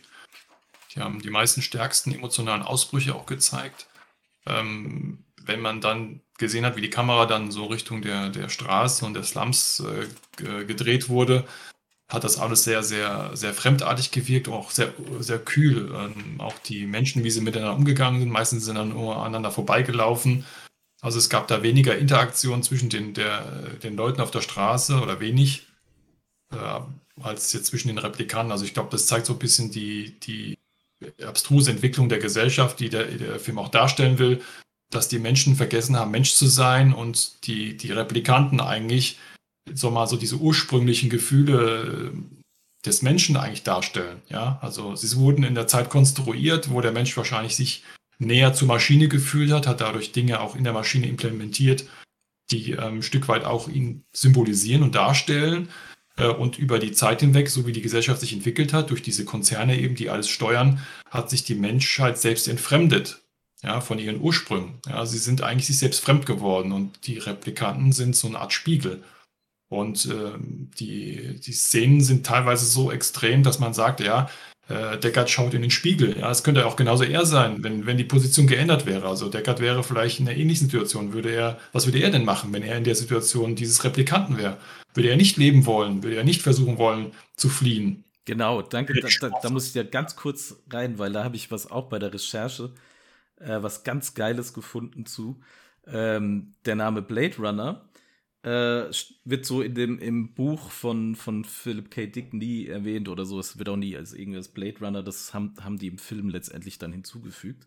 Aber das beschreibt eine Person, Blade Runner, die auf einer Klinge steht, auf einer Klinge läuft, ne? Und diese Klinge ist eine, eine Seite, wie du gesagt hast. Eine Seite die menschliche Seite und dann der Spiegel, ne? Äh, dieses Replikanten. Und also er ist auf diesem schmalen Grad. Wo bin ich? Bin ich mehr Mensch? Bin ich mehr Replikant? Bin ich, bin ich jetzt der kalte, emotionslose oder bin ich ne, dieser emotionsbetonte äh, Charakter und so weiter. Äh, mega toll, dass du das jetzt auch nochmal siehst. Und ich habe das auch bei der Recherche gerade. Blade Runner als Name hier super. Und das ist auch deswegen sehr interessant in der Neuauflage oder Fortsetzung, ist ja keine Neuauflage, sondern tatsächlich eine Fortsetzung von Blade Runner, dass man eigentlich das Gefühl hat, dass der, dass der Blade Runner selbst wie ein Killer wirkt, also wie so ein kaltschnäuziger Mörder, Auftragskiller mhm. und die Replikanten eigentlich so immer noch mehr eigentlich nur ans Überleben denken und äh, in, der, in der Fortsetzung, die viele nicht unbedingt toll fanden, weil sie natürlich nicht unbedingt an den äh, ersten mithalten können oder an, anhängen kann. Ähm, ich fand den trotzdem sehr gut gemacht und äh, hat auch nochmal so untermauert die Problematik ähm, zwischen dem, was eben Menschsein ist und was Maschine bedeutet. Mhm. Und dass, dass, dass manchmal einfach die Sympathie sogar stärker bei der Maschine war wie bei den Menschen. Und das äh, finde ich schon irgendwie äh, cool gemacht, wenn man als Zuschauer so dann den, den, den, die, die Seiten wechselt. Ja, also man ist ja eigentlich mehr auf der Seite des Helden, der, der, der sozusagen die, die, die Gefahr in den Replikanten sieht und die versucht auszumerzen und, und plötzlich merkt man irgendwie, ja, eigentlich, wer ist jetzt der Böse wirklich? Ja, also wer ist wirklich der Böse? Und das, das finde ich immer am besten in einem Film, wenn, wenn der Zuschauer mitten im Film so einen Dreh kriegt. Also am Anfang ist alles so sehr klar und einfach strukturiert. Man denkt, ah ja, das ist der Böse, das sind die, das sind die Guten. Und plötzlich fängt der, fängt der Film an, sich zu drehen. Und ich glaube, das, das äh, macht einen wirklich guten Film auch aus. Ja, wenn man plötzlich dann Zweifel bekommt an der Figur, an die man am Anfang sich so festklammert und sagt, oh ja, der ist cool, der hat, der ist moralisch, der handelt und was auch immer. Ähm, oder es gibt einen klaren Auftrag. Ähm, klar sind das die Bösen. Und plötzlich ändert sich die ganze Situation und auch der, dadurch ändert sich der Winkel, ne? also der Blickwinkel von, von dem, wie man das dann plötzlich sieht, wie die Geschichte läuft. Dann ist man plötzlich aus der, ist man mehr in der Sicht des, des, des Antagonisten, also des, des Replikanten und das, das finde ich halt toll. Mhm. Genau so ist es. Und ähm, wie du gesagt hast, gerade dieses Thema, was macht der Mensch zu Menschen oder die Maschine zur Maschine, auch wie wir es, ich habe die Folge schon mal erwähnt, bei Measure of a Man haben, bei, bei der TNG-Folge, äh, wem gehört Data auf Deutsch, ähm, da wird es ja auch angesprochen und auch äh, eben thematisiert. Diese Thematik äh, hat mich schon immer in den Bann gezogen und finde ich auch hier bei Blade Runner eben so extremst gut umgesetzt, ähm, auch wahrscheinlich aufgrund der, der ähm, Vorlage von Philip K. Dick, ähm, dass man dem Film eben einfach das Prädikat sehr gut aufdrücken muss. Ne?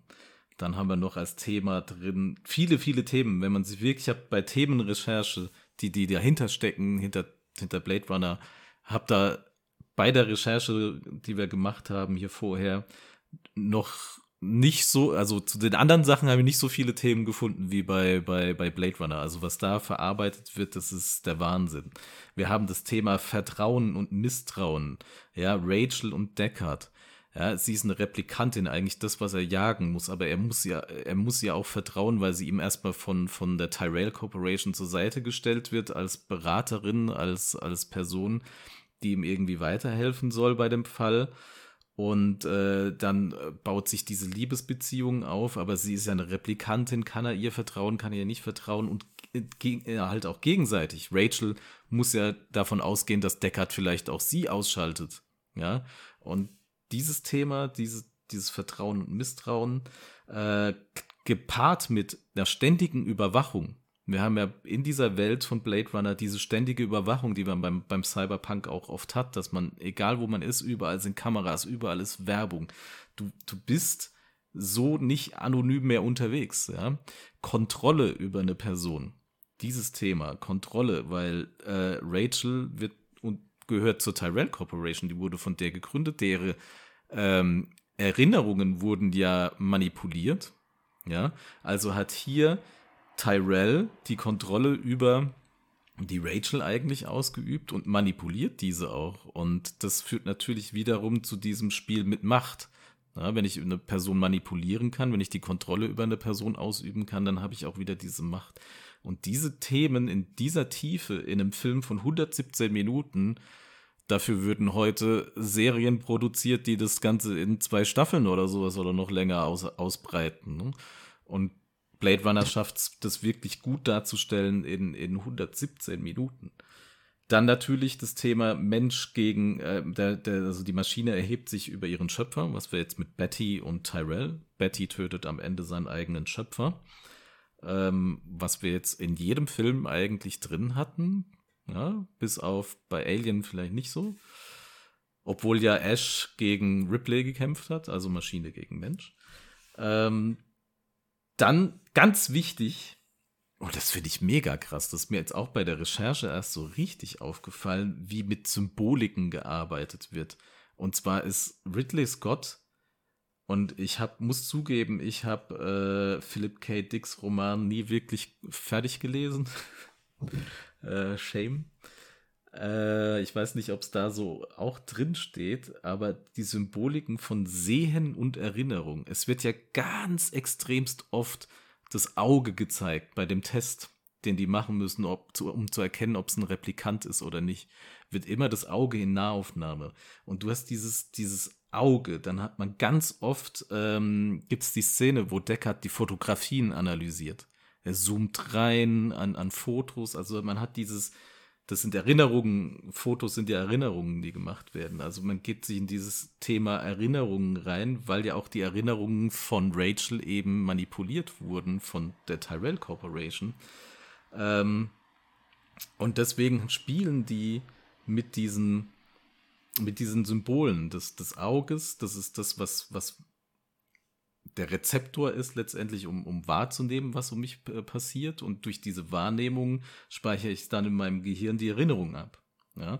Und ähm, hier andauernd diese, dieses Spiel. Auge, Fotografien, die gefälschten Erinnerungen Rachels, um das Ganze beim Zuschauer, der jetzt ein bisschen älter ist, der jüngere Zuschauer, Freddy hat es, hat es nicht damals so wahrgenommen, aber heute würde er es definitiv so wahrnehmen, dass das alles uns nochmal diese Zooms auf die Augen und so weiter verinnerlichen soll, dass hier mit, mit den Erinnerungen von der Person eben rumgespielt wurde und manipuliert wurde.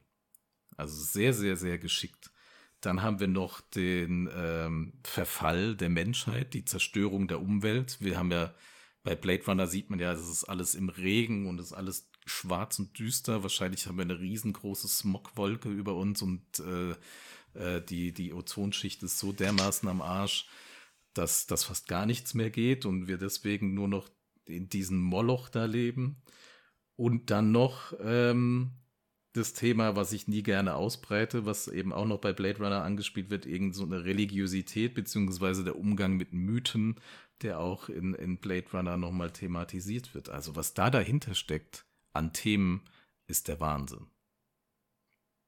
Auf jeden Fall. Also da ist sehr viel äh, Inhalt dabei. Und ich glaube, der Film ist ja auch in der Zeit entstanden, wo auch die, die Vorstellung, was, was mit der Umwelt passiert, immer eine wichtige Rolle war oder Rolle gespielt hat. Und äh, man hat jetzt die Auswirkungen, man sieht ja, dass sich auch hier äh, das jetzt mittlerweile negativ auf, auf die gesamte Menschheit hier äh, bezieht, was das Thema ähm, Erhitzung der, der Temperaturanstiegs geht, geht und so weiter. Also ich glaube, da ist das gleiche Problem. Also wir haben hier so, eine, so ein Vorwegnehmen wieder ne, von den Problemen, die wir eigentlich haben und die auf uns zukommen. Und das kann so dann aussehen. Ja, also dieses düstere, dieses, diese kalte Welt, die dann, die, die man dann leben würde, wenn, wenn das alles sich so weiterentwickeln würde. Ja, zu dem Standpunkt aus, dass die Konzerne mehr, mehr Macht gewinnen und so weiter. Und ich glaube, ähm, das ist schon, ja, eigentlich ein sehr negatives Bild, was auf uns zukommen wird. Ja. Mhm. Ja, äh, Pro-Kontra-Liste habe ich keine erstellt. Nicht, weil ich keine Lust mehr hatte oder sowas. Gut, ich war da, habe da immer abends oder fast nachts gearbeitet jetzt, als ich das gemacht habe. Aber für mich gibt es da keine Pro-Kontra-Liste bei Blade Runner, weil ich da eigentlich äh, nichts hatte, was mir irgendwie negativ aufgefallen ist. Ähm, für mich ist es ein, ein Film, der das Genre Cyberpunk äh, erschaffen und für immer geprägt hat. Und leider Gottes für mich viel zu wenig Cyberpunk-Produktionen in diese Richtung irgendwie gemacht wurden. Deswegen der 2049er von Denis Villeneuve war nochmal so eine Offenbarung. Ähm, und ja, mehr kann ich dazu eigentlich nicht sagen. Ich habe mich sehr gefreut, dich heute dabei zu haben. Wir haben vor, liebe Zuhörerinnen und Zuhörer, ähm, den Stefan nochmal einzuladen und vielleicht noch öfter einzuladen. Aber Stefan und ich haben gesagt, wir haben viel Pen and Paper gemacht. Pen and Paper steht auch in der Beschreibung des Podcasts mit drin. Pen and Paper ist ein bisschen zu kurz gekommen. Der Stefan hat ähm, mit noch zwei anderen Personen, die ich kenne und vielleicht auch jetzt mir, die meisten Rollenspielsysteme des Lebens gespielt, gefühlt. Ja. Auf jeden Fall. Ja. Einige, ja. Und hat auch die meisten zu Hause rumstehen. Ähm, deswegen werden wir nochmal zu, zusammenkommen, um einen Podcast aufzunehmen zum Thema Rollenspiel. Wie wir den handhaben, müssen wir noch ein bisschen mal uns besprechen. Ähm, kann noch ein bisschen dauern vielleicht, aber das ist in Planung. Ähm, liebe Zuhörerinnen, liebe Zuhörer, der, das Hörbuch ist wie ihr vielleicht auf Facebook B2BKR der Talk gesehen habt, auch schon in den letzten Zügen. Ich bin jetzt beim letzten Kapitel angelangt. Ich denke, ähm, in zwei, drei Wochen ist es auf jeden Fall fertig und werde ich dann auch hochstellen. Und ähm, bleibt uns weiterhin treu. Lasst uns ein Like auf B2BKR der Talk da, Facebook und ähm, ja, bleibt mir nicht mehr viel zu sagen, außer macht's gut. Macht's gut. Schön dabei gewesen zu sein.